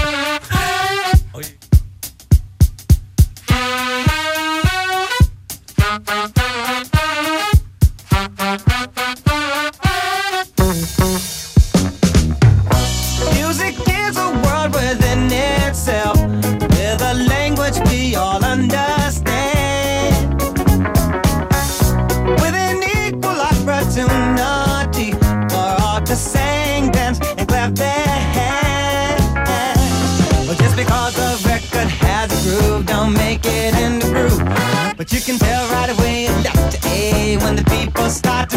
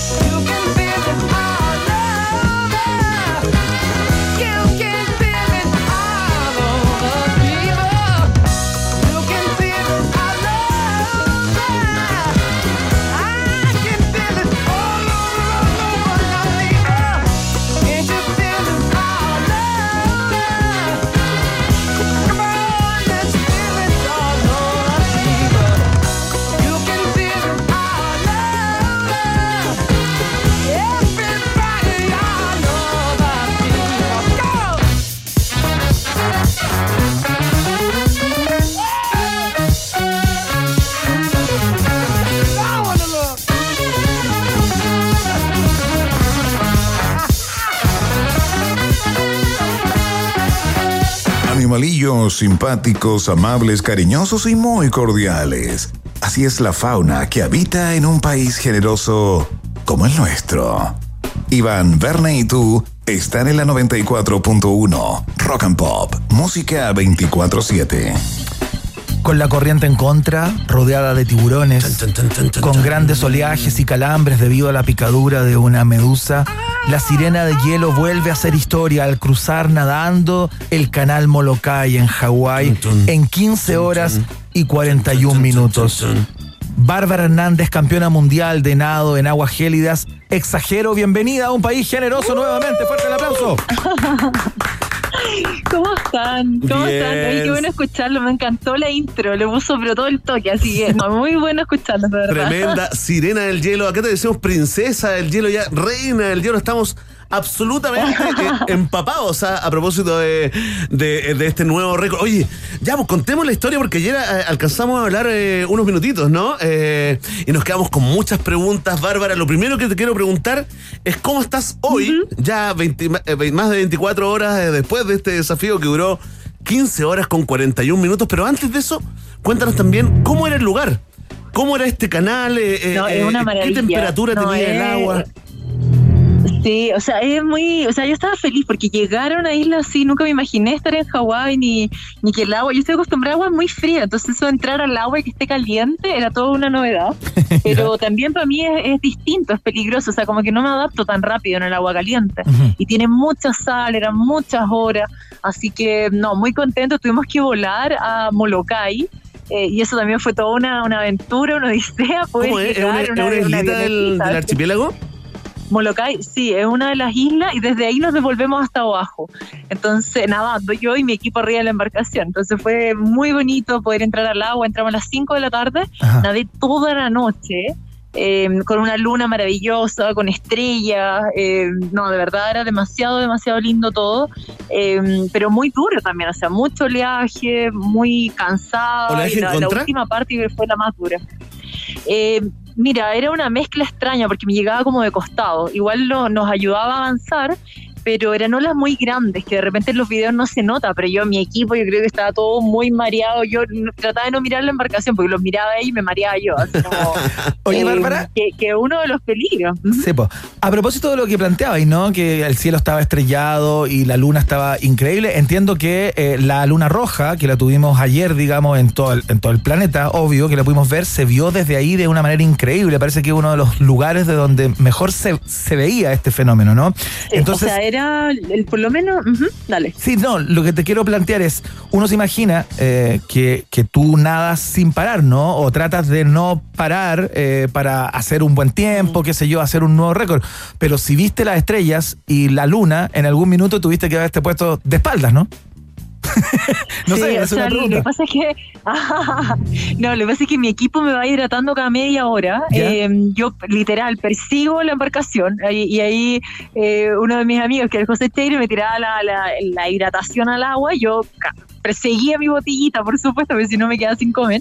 Y en esos segundos, que a veces lo más que paré fue un minuto, tratábamos de hacer las hidrataciones muy chicas, ¿Ya? eh, me arreglaba los lentes y ahí disfrutaba y miraba las estrellas, la, la luna enorme, o a medida que iba nadando la luna iluminaba mucho, mucho, entonces por un par de veces pensé que era la embarcación que estaba al lado y me iluminaba, pero en verdad era la luna, así gigante, demasiado linda. Qué lindo, Así qué que fue, fue ¿eh? todo un desafío, sí.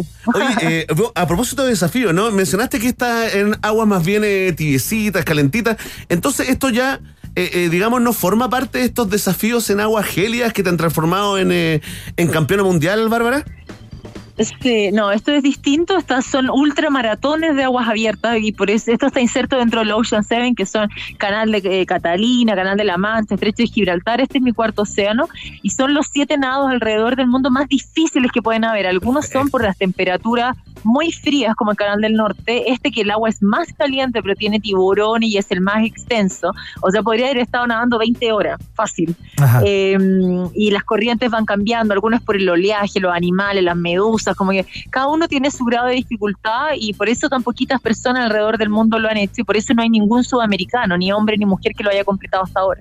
Ah, muy bien. Oye, espérate, espérate, Iván. Eh, entonces, llevamos cuatro. Si nos pueden mencionar los cuatro y cuáles Llevamos te quedan, eh. Bárbara. Llevamos, ¿viste? Ya, bueno, ¿Viste? llevamos. ¿Ah? Mira. Me siento Sí, parte del mi, mi equipo. ¿ah? primero fue el estrecho. Obvio, pues estamos hablando desde el primero, así que ya son cábalas. Claro, Ustedes, los cual. dos, el equipo y todo, todo, ¿no? De verdad. Ay, te queremos Eh, tanto, bueno, Bárbara, primero tanto, fue- tanto. Van a tener que acompañar en un nado, sí, pues, arriba de la embarcación, con todo ahí lanzando la comida, dándolo todo por el equipo. Así Listo. Que Somos materia dispuesta. Somos materia dispuesta. Que sea grande el bote, sí. Atención a Ya, los auspiciadores de Bárbara Hernández. Ah, no ¿ah? No- nos sumamos al próximo. Sí, vamos, vamos. Ya, espérate, repasemos No, los, los siete océanos. Ya, los nados. Mira, el primero, mi primer océano fue el estrecho de Gibraltar en tres horas. El segundo fue el canal de Catalina en- frente a California. Eh, esos fueron 10 horas. Mi tercero fue el canal de la Mancha, el Everest de los nadadores con 12 horas. Y este es mi cuarto océano con casi 16 horas de nado.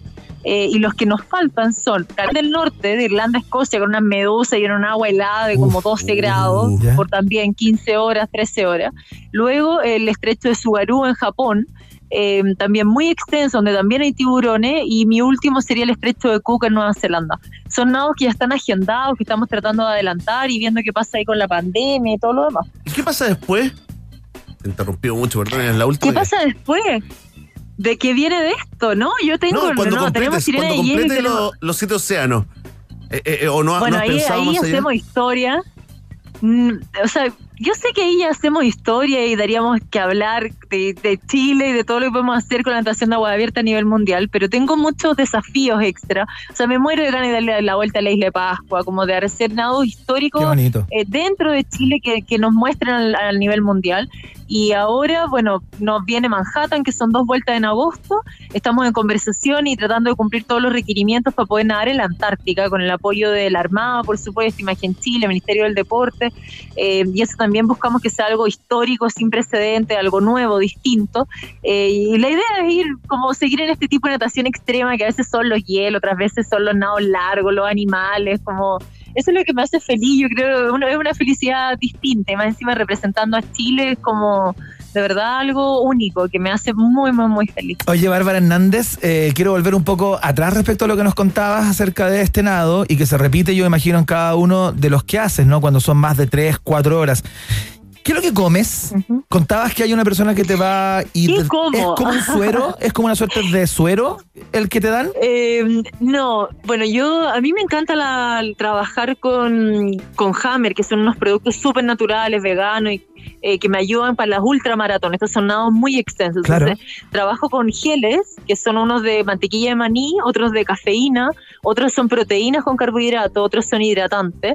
Eh, y mi pobre equipo que va arriba de la embarcación me tiene que probar la comidita antes de tirármelo. pues entonces ya los pobres estaban todos mareados ahí ¿Por- porque ¿Por qué tienen que tiene que que tener probarla? una tem- eh, porque yo pido una temperatura especial que, que tiene que estar tibia o a veces Ah. caliente si el agua es muy fría Ajá. y la concentración a veces el- la sal o sea salí con la lengua muy eh, como irritada la garganta a veces no puedo tragar agua o por el frío o por la sal entonces ellos tienen que ir probándolo para que esté la comidita como si fuera una guagua la comidita a temperatura perfecta Claro. Y luego y luego lanzarme la botella pues. entonces eso ya era era todo un, un desafío. Eh, y ahí ahí se van turnando. Son tres miembros mínimos de mi equipo. Andaba mi fisioterapeuta que es la Pauli Álvarez la Vale Rodillo que era como la que coordinaba todo esto. Y estaba José Chegre como les decía tirándome la comida. Y bueno él con miedo a pegarme y yo con hambre no así que me da lo mismo donde me la tirara. Yo le iba a perseguir igual así. Oye, Bárbara, eh, a propósito de la, la alimentación, lo que nos cuenta, eh, eh, me acuerdo el año pasado en pandemia que te, vi, te vimos entrenando. eh, en- sumergiéndote en un bote de basura, Sí. de plástico, ¿no? Muy, muy pandémico el entrenamiento. Oye, y recordé algunas conversaciones, ¿no? Tú me decías en el fondo que no podías parar, eres psicóloga de profesión, ¿no? Ahí, eh, pero estaría, eh, digamos, muy interesante si nos contaras si ha cambiado desde ese primer desafío cuando partiste, si ha cambiado mucho tu entrenamiento psicológico y también tu entrenamiento físico, ¿no? Sí, yo creo que, o sea, estoy súper agradecida a mi entrenador de toda la vida, que es Gabriel Torres, porque de verdad me siento muy bien. O sea, llegué muy fuerte, muy como rápida, agarrando agua, estaba muy contenta con nuestra preparación. Eh, y claro, pasar del carro a la basura con hielo poder entrenar como corresponde también es un- es una alegría muy difícil de explicar. Y en cuanto a la parte psicológica, eh, cada uno de estos océanos te obliga a como a, a desafiar lo mejor y lo peor de ti mismo, como a concentrarte muy bien en lo que estáis haciendo. Para mí, cada uno de es una parte de lo que yo soy como y represento a mucha, mucha gente. Entonces, cuando voy en el agua, cuando tengo miedo, cuando siento dolor, mucho dolor, eh, recurro mucho a esas imágenes, a la gente, al cariño, al, al compromiso. Y la última parte de este nado fue la más dura, que fue cuando me rozaron estas fragatas portuguesas que yo pensé que eran medusas. ¿verdad? nomás. Se me había olvidado. Eh, entonces, eso fue preocupante. O sea, yo nunca había sentido un dolor así en el agua. Y yo nado con medusa en Valparaíso, en Chile tenemos muchas. Y, y entonces ahí en una de las hidrataciones no paré, dejé de patear porque de verdad no podía mover las piernas. Pedí como un antihistamínico y me tiraron las cosas en una botellita y bueno, y seguimos nadando hasta terminar nomás. Y al salir del agua ahí vino la parte más preocupante porque claro, es una herida grande y, y es el tipo de cicatriz que te deja lo que lo hace distinta a las otras medusas y que se te entumece el músculo, es una cosa súper como rara. Y, Y solo con un roce, igual. Bárbara, ¿no? O sea, solo fue el roce, no es que te eh, Sí, pique. o sea, fueron, fueron dos. No, claro, ellas están nadando felices la vida y yo pasé al lado Claro. eh, y la, la pasé a llevar y eran dos. Entonces, una es por la pierna de adelante, la otra por atrás. Y es muy, o sea, es súper peligroso. Hay gente que se muere de eso. Yo como que seguí nadando porque tenía que llegar, o sea, no era ninguna posibilidad salirme al agua. ¿Y tienes hoy Pero- todavía alguna- pero es algún dolor? peligroso. Sí, tengo inflamado, tengo una cicatriz como que me hubieran quemado eh, y tengo dormido una parte de la piel ahí todavía, como que no siento el músculo. Entonces, eh, con medicamentos, hablamos con, con la, mi doctora en Chile, que es la Mile Ferkovich, y preguntando más la gente de acá que nos ayudó, eh, pude mejorar eh, y no tener que terminar, no sé, en el hospital. Pues. Pero, pero de verdad todavía me preocupa porque es grande la, la marca, está muy inflamado todavía. Oye, eh, te mandamos digamos, una pronta recuperación. la verdad lo vivimos intensamente a la distancia, pero ¿sabes qué? Que, Iván, te quiero hacer una pregunta desde ayer. Es que tiene Ya, un poco dale, de dale, vergüenza, vamos, pero yo encuentro que no, no, ¿para qué tener vergüenza? No, yo creo que no hay que No es tener nada tan íntimo. Sí, no, No, no. dale, dilo, dilo, natural. dilo, dilo. Yo, yo más o menos sé. Ya, tú cachai para dónde voy. Lo que pasa es que una persona en 15 horas, eh, cuando come, digamos, particularmente cuando ingiere algún tipo de alimento, independiente de la fórmula o la, o la manera en cómo se ingiera, le dan ganas de ir al baño, ¿no? Eh, en algún momento con un nado que supere las Sí, po, 10 bueno. horas o 14 horas, dan ganas de ir al baño a Sí, hacer todo el rato. de la 2, como se le conoce, ¿no? no el pipí Ah, no. no es tema. No, del, de la 2 no te dan, no, de la 2 no te dan ganas porque es pura, es pura, es puro alimentos líquidos, ¿cachai? Y te da náuseas a veces y todo, la idea es no vomitar. Ah, Pero hacer pipi, ¿Ya? hacer pipi en el agua me costó como nunca, porque el agua era más tibia, entonces era ¿Ya? como hacer pipí en la piscina, y uno no hace pipi en la piscina. pues, entonces- Claro. Entonces yo paraba. Oh. Entonces yo no hago pipí en agua caliente, pobre, porque es como la piscina de la casa donde Claro, entreno, donde claro, me tomaría claro. el agua. Entonces yo paraba, entre que me hidrataba, todo ¿Ya? el mundo me miraba, me- de repente no partía el tiro, me decían, ¿qué pasa? Y era como, déjeme hacer pipi. Déjeme hacer pipí tranquila, hombre. aguántense, como que, Claro, así basta, basta, así voy, estoy bien, quiero seguir nadando y todo lo demás. Ya, pero espera, Entonces, Bárbara, no, eso, perdón eso que insista, pero ¿nunca te dan ganas de ir al baño así en serio? ¿Number two? ¿Sí? Eh, o sea, no, del, del 2 no nadando por lo menos, por suerte. Si algún día tengo un impasse así, no sé qué haría, porque Sí, po. estoy tan inflamado, tan adolorido, tan que, que no. Y aparte me moriría de vergüenza, sea, no sé, salí con todo el traje de baño ahí, no, no, ya no. No, eso ya demasiado. Oye, ¿cómo no, le- ya te muerta que sencilla, pues no. Total. Qué lindo tema para terminar esta conversación, ¿no? De tu, de tu Sí, nuevo. súper. De tu nuevo desafío. Oye, aplausos cerrados. Mira, más de un aplauso. No, no. Estos son muchos aplausos Sí, Bárbara para la gran Bárbara Hernández, nuestra sirena no, del quiero hielo. mucho. conversando con nosotros eh, desde en vivo y en directo desde Hawái, ¿no? Después de su cuarto desafío, esto de los, de los siete océanos, estaremos ahí Sí. siempre, Bárbara. No, muchas, muchas, muchas gracias por toda la garra y de verdad los quiero mucho. Significan mucho para mí todos estos desafíos, toda la gente que nos escribió, de las transmisiones, de verdad.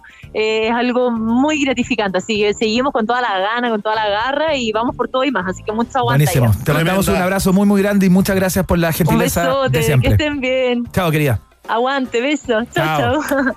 Ahí está, Bárbara Hernández entonces contando eh, generalidades e intimidades también. en- en- en la No, tremenda. Oye, tremenda de verdad. De verdad la queremos mucho. Le deseamos la mejor de la suerte, eh, porque uno no es suficiente. Lleva dos planes desde 4.995 pesos cada uno por todo un año. Pórtate ahora mismo llamando al 600 200 mil o en WOM.cl. Nadie te da más. WOM es parte de un país generoso. Hacemos la pausa y a la vuelta ya llega Gabriel León, el bioquímico más famoso y sexy del continente, que llega con su columna de ciencia, superventa también por lo demás con sus libros, eh, con su columna de, ciencia de cada día miércoles. ¿sabes? Ese clásico ya a estas alturas nos trae dos historias realmente increíbles eh, para compartir con todos ustedes. Hagamos el corte. Ratita. Mientras hacemos una pausa, métete a Twitter y después hablamos. Iván y Verne ya regresan con Un País Generoso en Rock and Pop y rockandpop.cl 94.1. Música 24-7. Temperatura rock. Temperatura pop. Temperatura rock and pop. 10 grados. ¿Para qué dar un like si puedes dar millones? ¿Para qué subir una story si pueden ser miles? ¿Para qué estar amarrado cuando puedes estar libre? Porta dos planes y paga solo uno por un año en todos nuestros planes desde 9.990. Pórtate al 600 200 mil o en WOM.cl. Nadie te da más. WOM. Bases y condiciones en WOM.cl. No más murallas. No más encierro. No más contagios. No más pantallas. No más comprar por comprar. Porque una camiseta también es toda una declaración de principios y hasta arriba onstagerocks.cl. El website donde está la polera que inmortalizó a tu artista favorito. Nuevos diseños, nuevos colores, nuevos polerones. La misma actitud onstage de siempre. Busca la tuya y cómprala en onstagerocks.cl o en Instagram arroba onstage-cl. Poleras y estampados con toda la actitud del rock. Oye, que te quedó bueno el corte de pelo. Ah, ¿te diste cuenta? Qué detallista. Oye, qué bonitas esas paltas, se ven perfectas. Mira este viento, parece que va a llover. Oye, tenéis buen ojo. Podríais ser chopper. Si sabes prestar atención a los detalles, podrías ser un excelente shopper en Corner Shop. Maneja tus tiempos y recibe tus ganancias semanalmente. Además de seguro de accidentes laborales, asistencia psicológica, descuentos en Petrobras y un nuevo plan Movistar para shoppers con redes sociales libres y muchos gigas con un 44% de descuento. Únete a cornershop.cl slash quiero ser shopper. Podrías generar ingresos extra, además del 100% de tus propinas. Corner Shop. A esta hora, Iván, Verne y sobre todo tú, sí, tú, le dan vida a un país generoso. Con el sello Rock and Pop 94.1, música 24-7.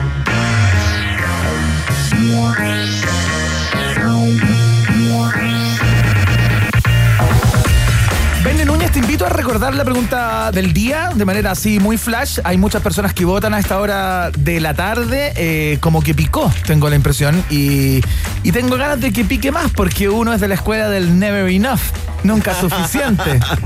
Por supuesto, Iván Guerrero, porque con una abrumadora mayoría de 107 votos a favor y 16 en contra, la Cámara de Diputados y Diputadas aprobó la reforma constitucional que restituye el voto obligatorio en nuestro país. Y te preguntamos si estás de acuerdo o no con esta medida. Las alternativas son cuatro. Sí, es justo y necesario. No, debe ser voluntario. Tranquilo, tiburón, tiburón. C, no me gusta, pero apoyo. Y pero que cobren eh, las multas. Eh, recuerda eh, poner tu hashtag, poner el hashtag un país generoso en tu comentario. Oye, Iván, eh, antes de ir a, a una buena canción, ¿viste el, a propósito de todas estas redes sociales, ¿viste el último posteo en Instagram de Katy Barriga, ya a esta hora la ex alcaldesa de, de Maipú? ¿Lo viste, Iván, o no? ¿Sabéis que lo vi? Sí, yo también quedé súper preocupado, Iván. Está mística. Está, está pasando por un periodo que yo creo que, que describe bastante bien en el texto, Iván, porque... Y en la foto, ¿ah? Sí, su foto, eh, para la gente que se lo ha perdido, por Sí. favor, primero, primero un reto, ¿ah? No se pueden perder los posteos de Katy Barriga. O sea, ¿en qué planeta están viviendo? Eso es lo primero, pero no obligamos a nadie acá en un país generoso. Está eh, con un cuadro que uno podría decir algo así como daliliano. Sí, no, no, algo- más, más bien pi- Picasso. Picasiano. Picassiano, sí. Está sobre un, eh, un, pic- un Picasso, digamos. Mirando como hacia el Con la cielo. nuca apoyada en un Picasso, Claro. claro. mirando con la mirada como hacia el sureste, calculé yo, calculando dónde estaba Maipú, digamos, Sí. como mirando hacia el sureste, y postea lo siguiente, Iván, que quiero compartir contigo y con toda la gente que tiene un corazoncito ahí. Que no tiene un código de barra atrás y no es un androide. Es cierto, mira, dice Katy Barriga. Cuando despierto pienso que tuve una pesadilla. Pero no, estoy viviendo esto, es real. Cada mentira y cada injuria deberá ser comprobada y es ahí cuando todo cobrará sentido. Las personas que crecemos sin carencias afectivas y con esfuerzo para lograr nuestras metas, no dañamos a otras. Construimos realidades en base al amor. Qué triste ver tantas personas que dañan a otras para crecer y lograr sus objetivos, pero que nunca encontrarán la felicidad. La verdadera felicidad de una persona está en ver felices a otros como si fuera tu propia felicidad, corazoncito, Katy Barriga. Deepak Chopra. Oye, eh, yo estoy con Katy Barriga. Yo también estoy con Absolutamente, Barriga. 100% con ella. Eh, y- me, con- recordó la frase de, de Marcelo Bielsa, esa, esa que es clásica en el camarín de no sé qué club, no me acuerdo cuándo, cuándo fue. Cuando Del dice, Athletic, cuando dice traguen veneno, que todo se equilibra al final. Increíble. Quisiera sumarlo ¿ah? espontáneamente al posteo de eh, Barriga Katy. de William Shakespeare a Bárbara Hernández, de Bárbara Hernández a Katy Barriga, de Katy Barriga a Marcelo Bielsa y de Marcelo Bielsa al gran Gabriel León en unos minutos acá en un país generoso. Yo diría de Marcelo Bielsa a Elástica, que llega a la 94.1 con este clasicazo noventero. Se llama Connection. Esa era. Es buena.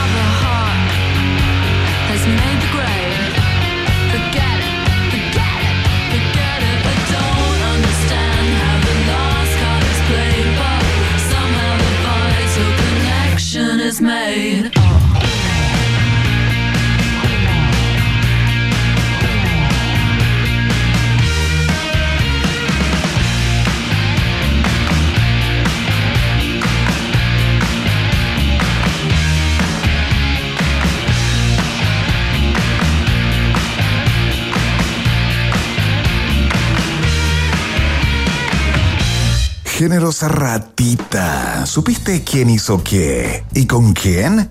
Vamos, somos todo oídos en un país generoso. 94.1. Rock and Pop. Música 24-7.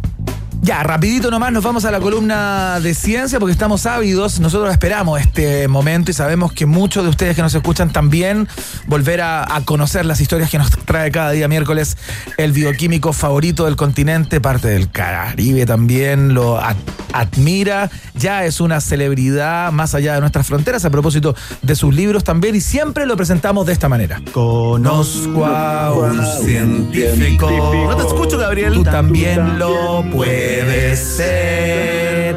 El método científico te ayudará a entender. No intentes de nuevo la segunda voz. Gabriel León, ¿qué tal? ¿Cómo estás? Muy buenas tardes, bienvenidos a tu propio momento en este programa. Acá, pues muy bien. ¿Ustedes cómo están? Muy bien, Gabriel. ¿Y tú cómo está todo? Acá bien, afortunadamente bien, con otras cosas muy entretenidas entre manos. Eh, bien contento, estas noticias científicas choras, además vamos a compartir algunas de ellas el día de hoy en la columna, así que viene bien entretenida la cosa. Recetas con ciencia, ¿cómo va? Bien, bien, eh, nos ha ido muy bien con el libro, son eh, 15 recetas de cocina que traen detrás la ciencia detrás de, de esas recetas, de los ingredientes, hay datos culturales también, así que muy contento, el libro va viento en popa, así que sigan cocinando para que sigan comprando el libro, vamos que se puede. Qué bueno, Gabriel. Oye, eh, estuve escuchando tu, tu podcast eh, en la semana, ¿no? Eh, fresquito, recién eh, salido. Creo que hoy, ¿no? Si no me equivoco.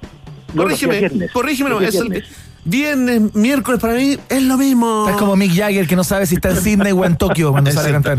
Oye, hay una historia que está muy entretenida, ¿no? Eh, a propósito de, algo, de cosas que se creen imposibles o que solo ocurren en las teleseries, ¿no? Que, que es recuperar la vista, eh, Gabriel. Eh, yo no sé si hay muchos ejemplos de eso en el mundo. Yo solo, solo lo he visto como en ficción, ¿no? Y salvo uno que otro ejemplo, ¿no? Sí, eh, este caso es único en el mundo. Es la primera vez que se consigue hacer algo así. Eh, es un avance notable. Hay que, hay que mencionar que esto corresponde a un caso en particular de una enfermedad que se llama retinitis pigmentosa. ¿Ya? Y es una enfermedad que es es bien desgraciada porque parte bien temprano, una enfermedad congénita, y las personas que tienen este, esta enfermedad que se puede gatillar por casi 70 mutaciones distintas, pierden las neuronas que se encargan de sensar la luz en la retina. Perfecto. Y por lo tanto esas neuronas se mueren, y aunque esas personas tienen ojos, les llega luz, las neuronas que mandan la información de la luz al cerebro se murieron. Y por lo tanto en la práctica estas personas están ciegas. Eh, y el gran avance que hubo ahora eh, es una historia que comenzó hace unos 20 años atrás, cuando partió una área nueva en biología que se llama optogenética y que consiste básicamente en poder eh, controlar el funcionamiento de las células y particularmente de las neuronas usando luz. Y para eso se toman proteínas que, fíjate, sacan de algas. Proteínas de algas que cuando responden a la luz, cuando se iluminan, generan impulsos eléctricos. Son capaces de mover eh, de un lado a otro de la membrana de una célula átomos con carga, que se llaman iones. ¿Ya? Y las neuronas funcionan muy parecido. A ver, pero espérate, Gabriel, quiero volver atrás, porque si la neurona ya está muerta o no está en el lugar, ¿cómo puede ser que estos impulsos o estos estímulos de alguna manera como que las despiertan, las reviven? Gran pregunta Maravillosa, de mi compañero y colega. De hecho, es la pregunta, porque oye, ¿cómo eso si no hay neuronas? Bueno, hay un tipo particular de neuronas que se llaman neuronas del ganglio de la fobia, y esas no mueren.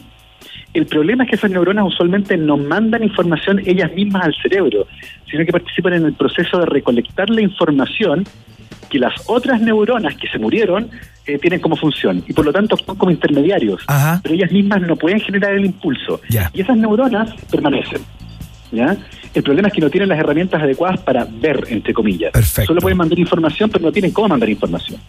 Lo que los científicos hicieron fue darle a esas neuronas que todavía están presentes en la retina de estas personas la posibilidad de sensar luz. ¿Y cómo lo hicieron? Afírmense. Les inyectaron en el ojo de un paciente un virus modificado genéticamente que contiene la información para que esas neuronas fabriquen una proteína que es capaz de responder a la luz y generar un impulso eléctrico. Qué increíble, no te puedo creer. Ojo, Qué que locura. esta tecnología es muy parecida a la tecnología de la vacuna AstraZeneca, que es un adenovirus modificado genéticamente que se inyecta en el brazo y que hace que nuestras células fabriquen una proteína de un virus. La lógica es la misma.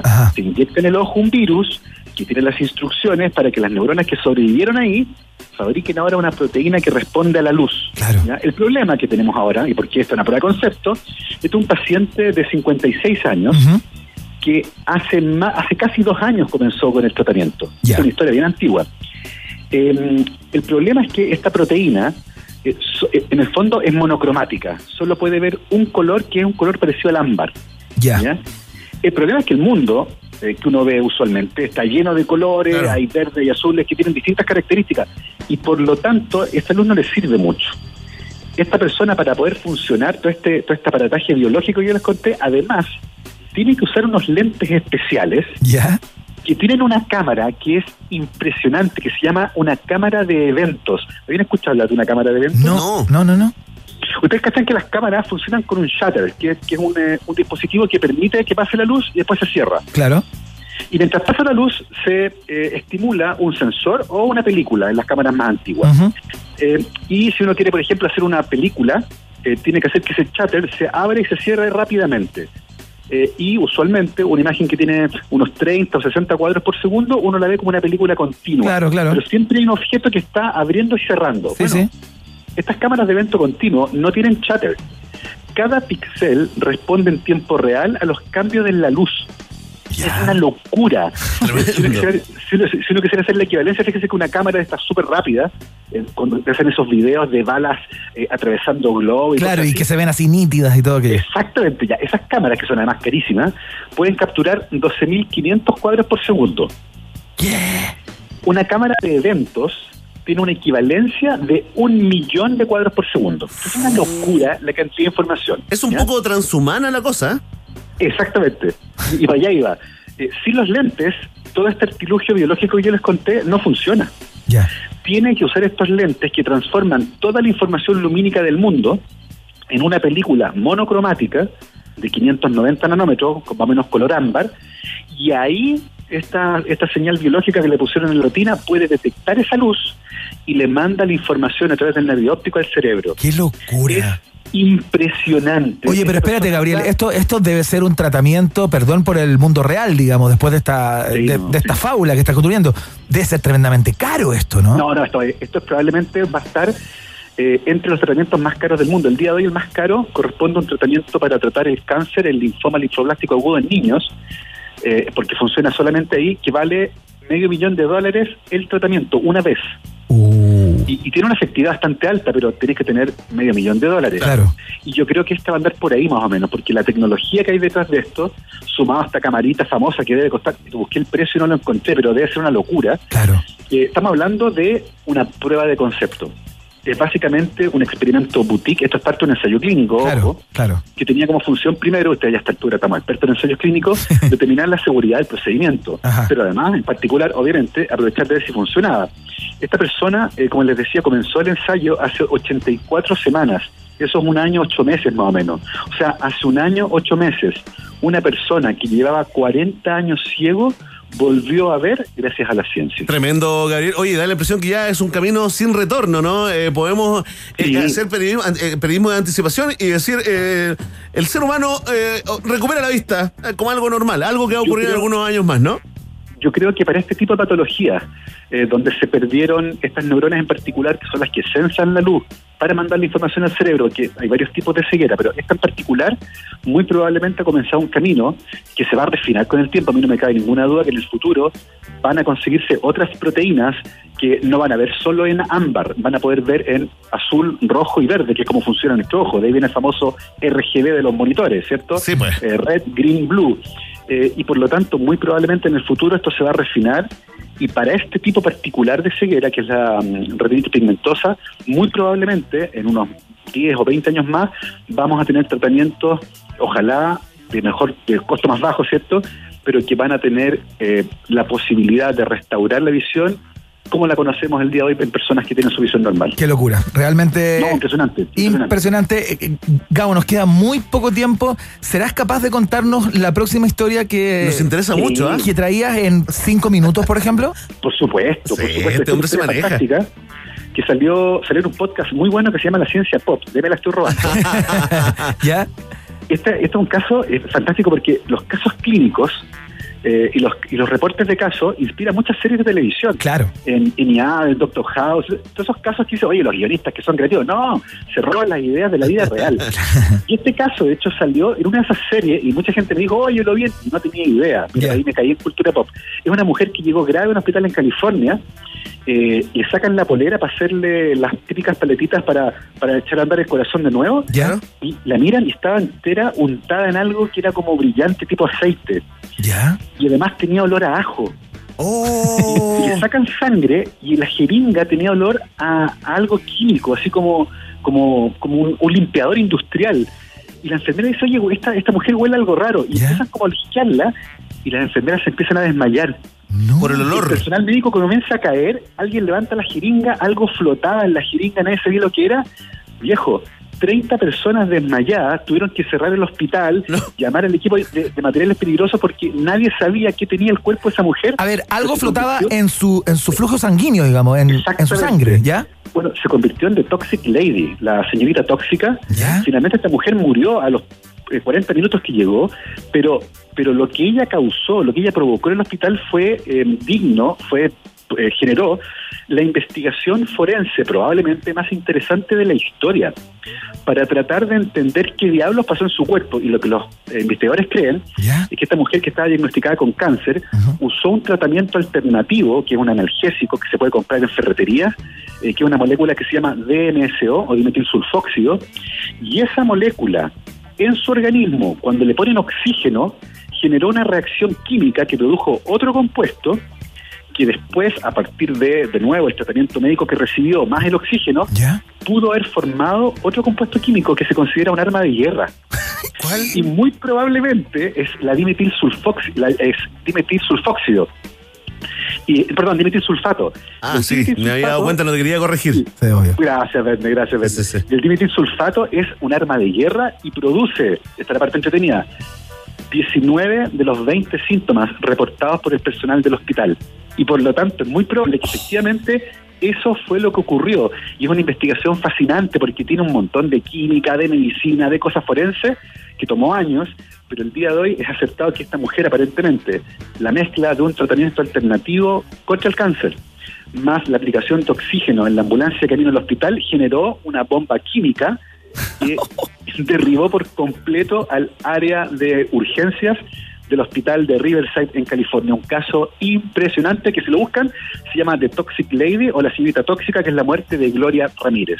Tremendo, Gabo León, como la siempre. ¿ah? historia de Gabriel León, por supuesto. Muchas de ellas las puedes escuchar también, no tan solo en este programa, sino también en su, en su podcast La Ciencia Pop, que está en todas las plataformas de streaming, ¿no? Eh, De, de, de podcast, justamente. Por supuesto, ahí la pueden encontrar. Todos los viernes tenemos estreno, así que ahí estén enchufados porque historias de este tipo tenemos por montones.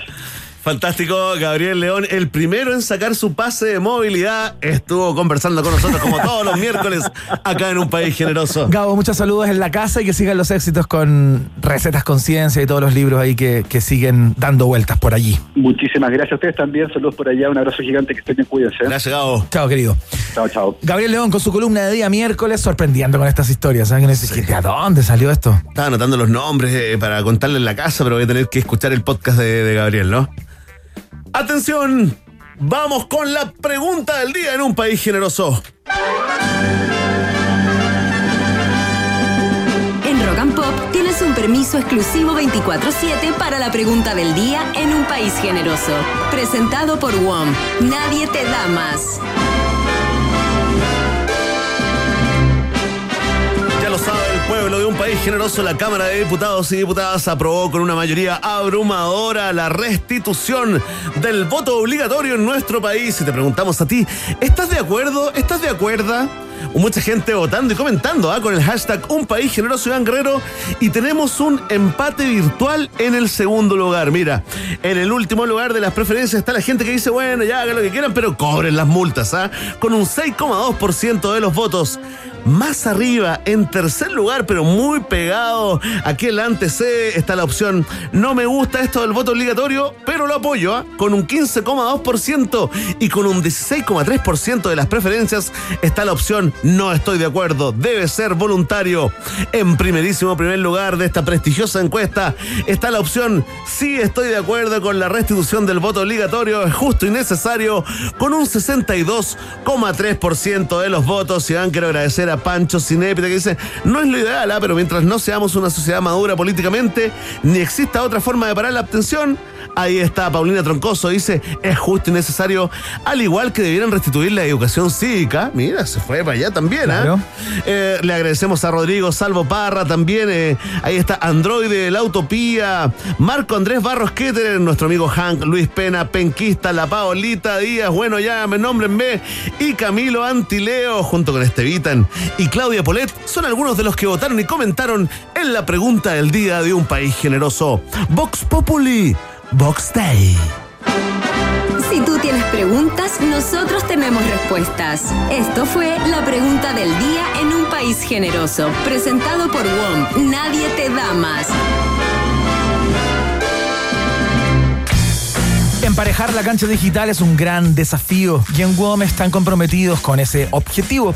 Es por eso que la compañía está invitando a todas las fundaciones e instituciones de Chile a formar parte del programa de comunidad conectada y postular a los 150.000 chips disponibles que tienen para entregar. Conoce más en la www.wom.cl slash comunidad guion al medio conectada.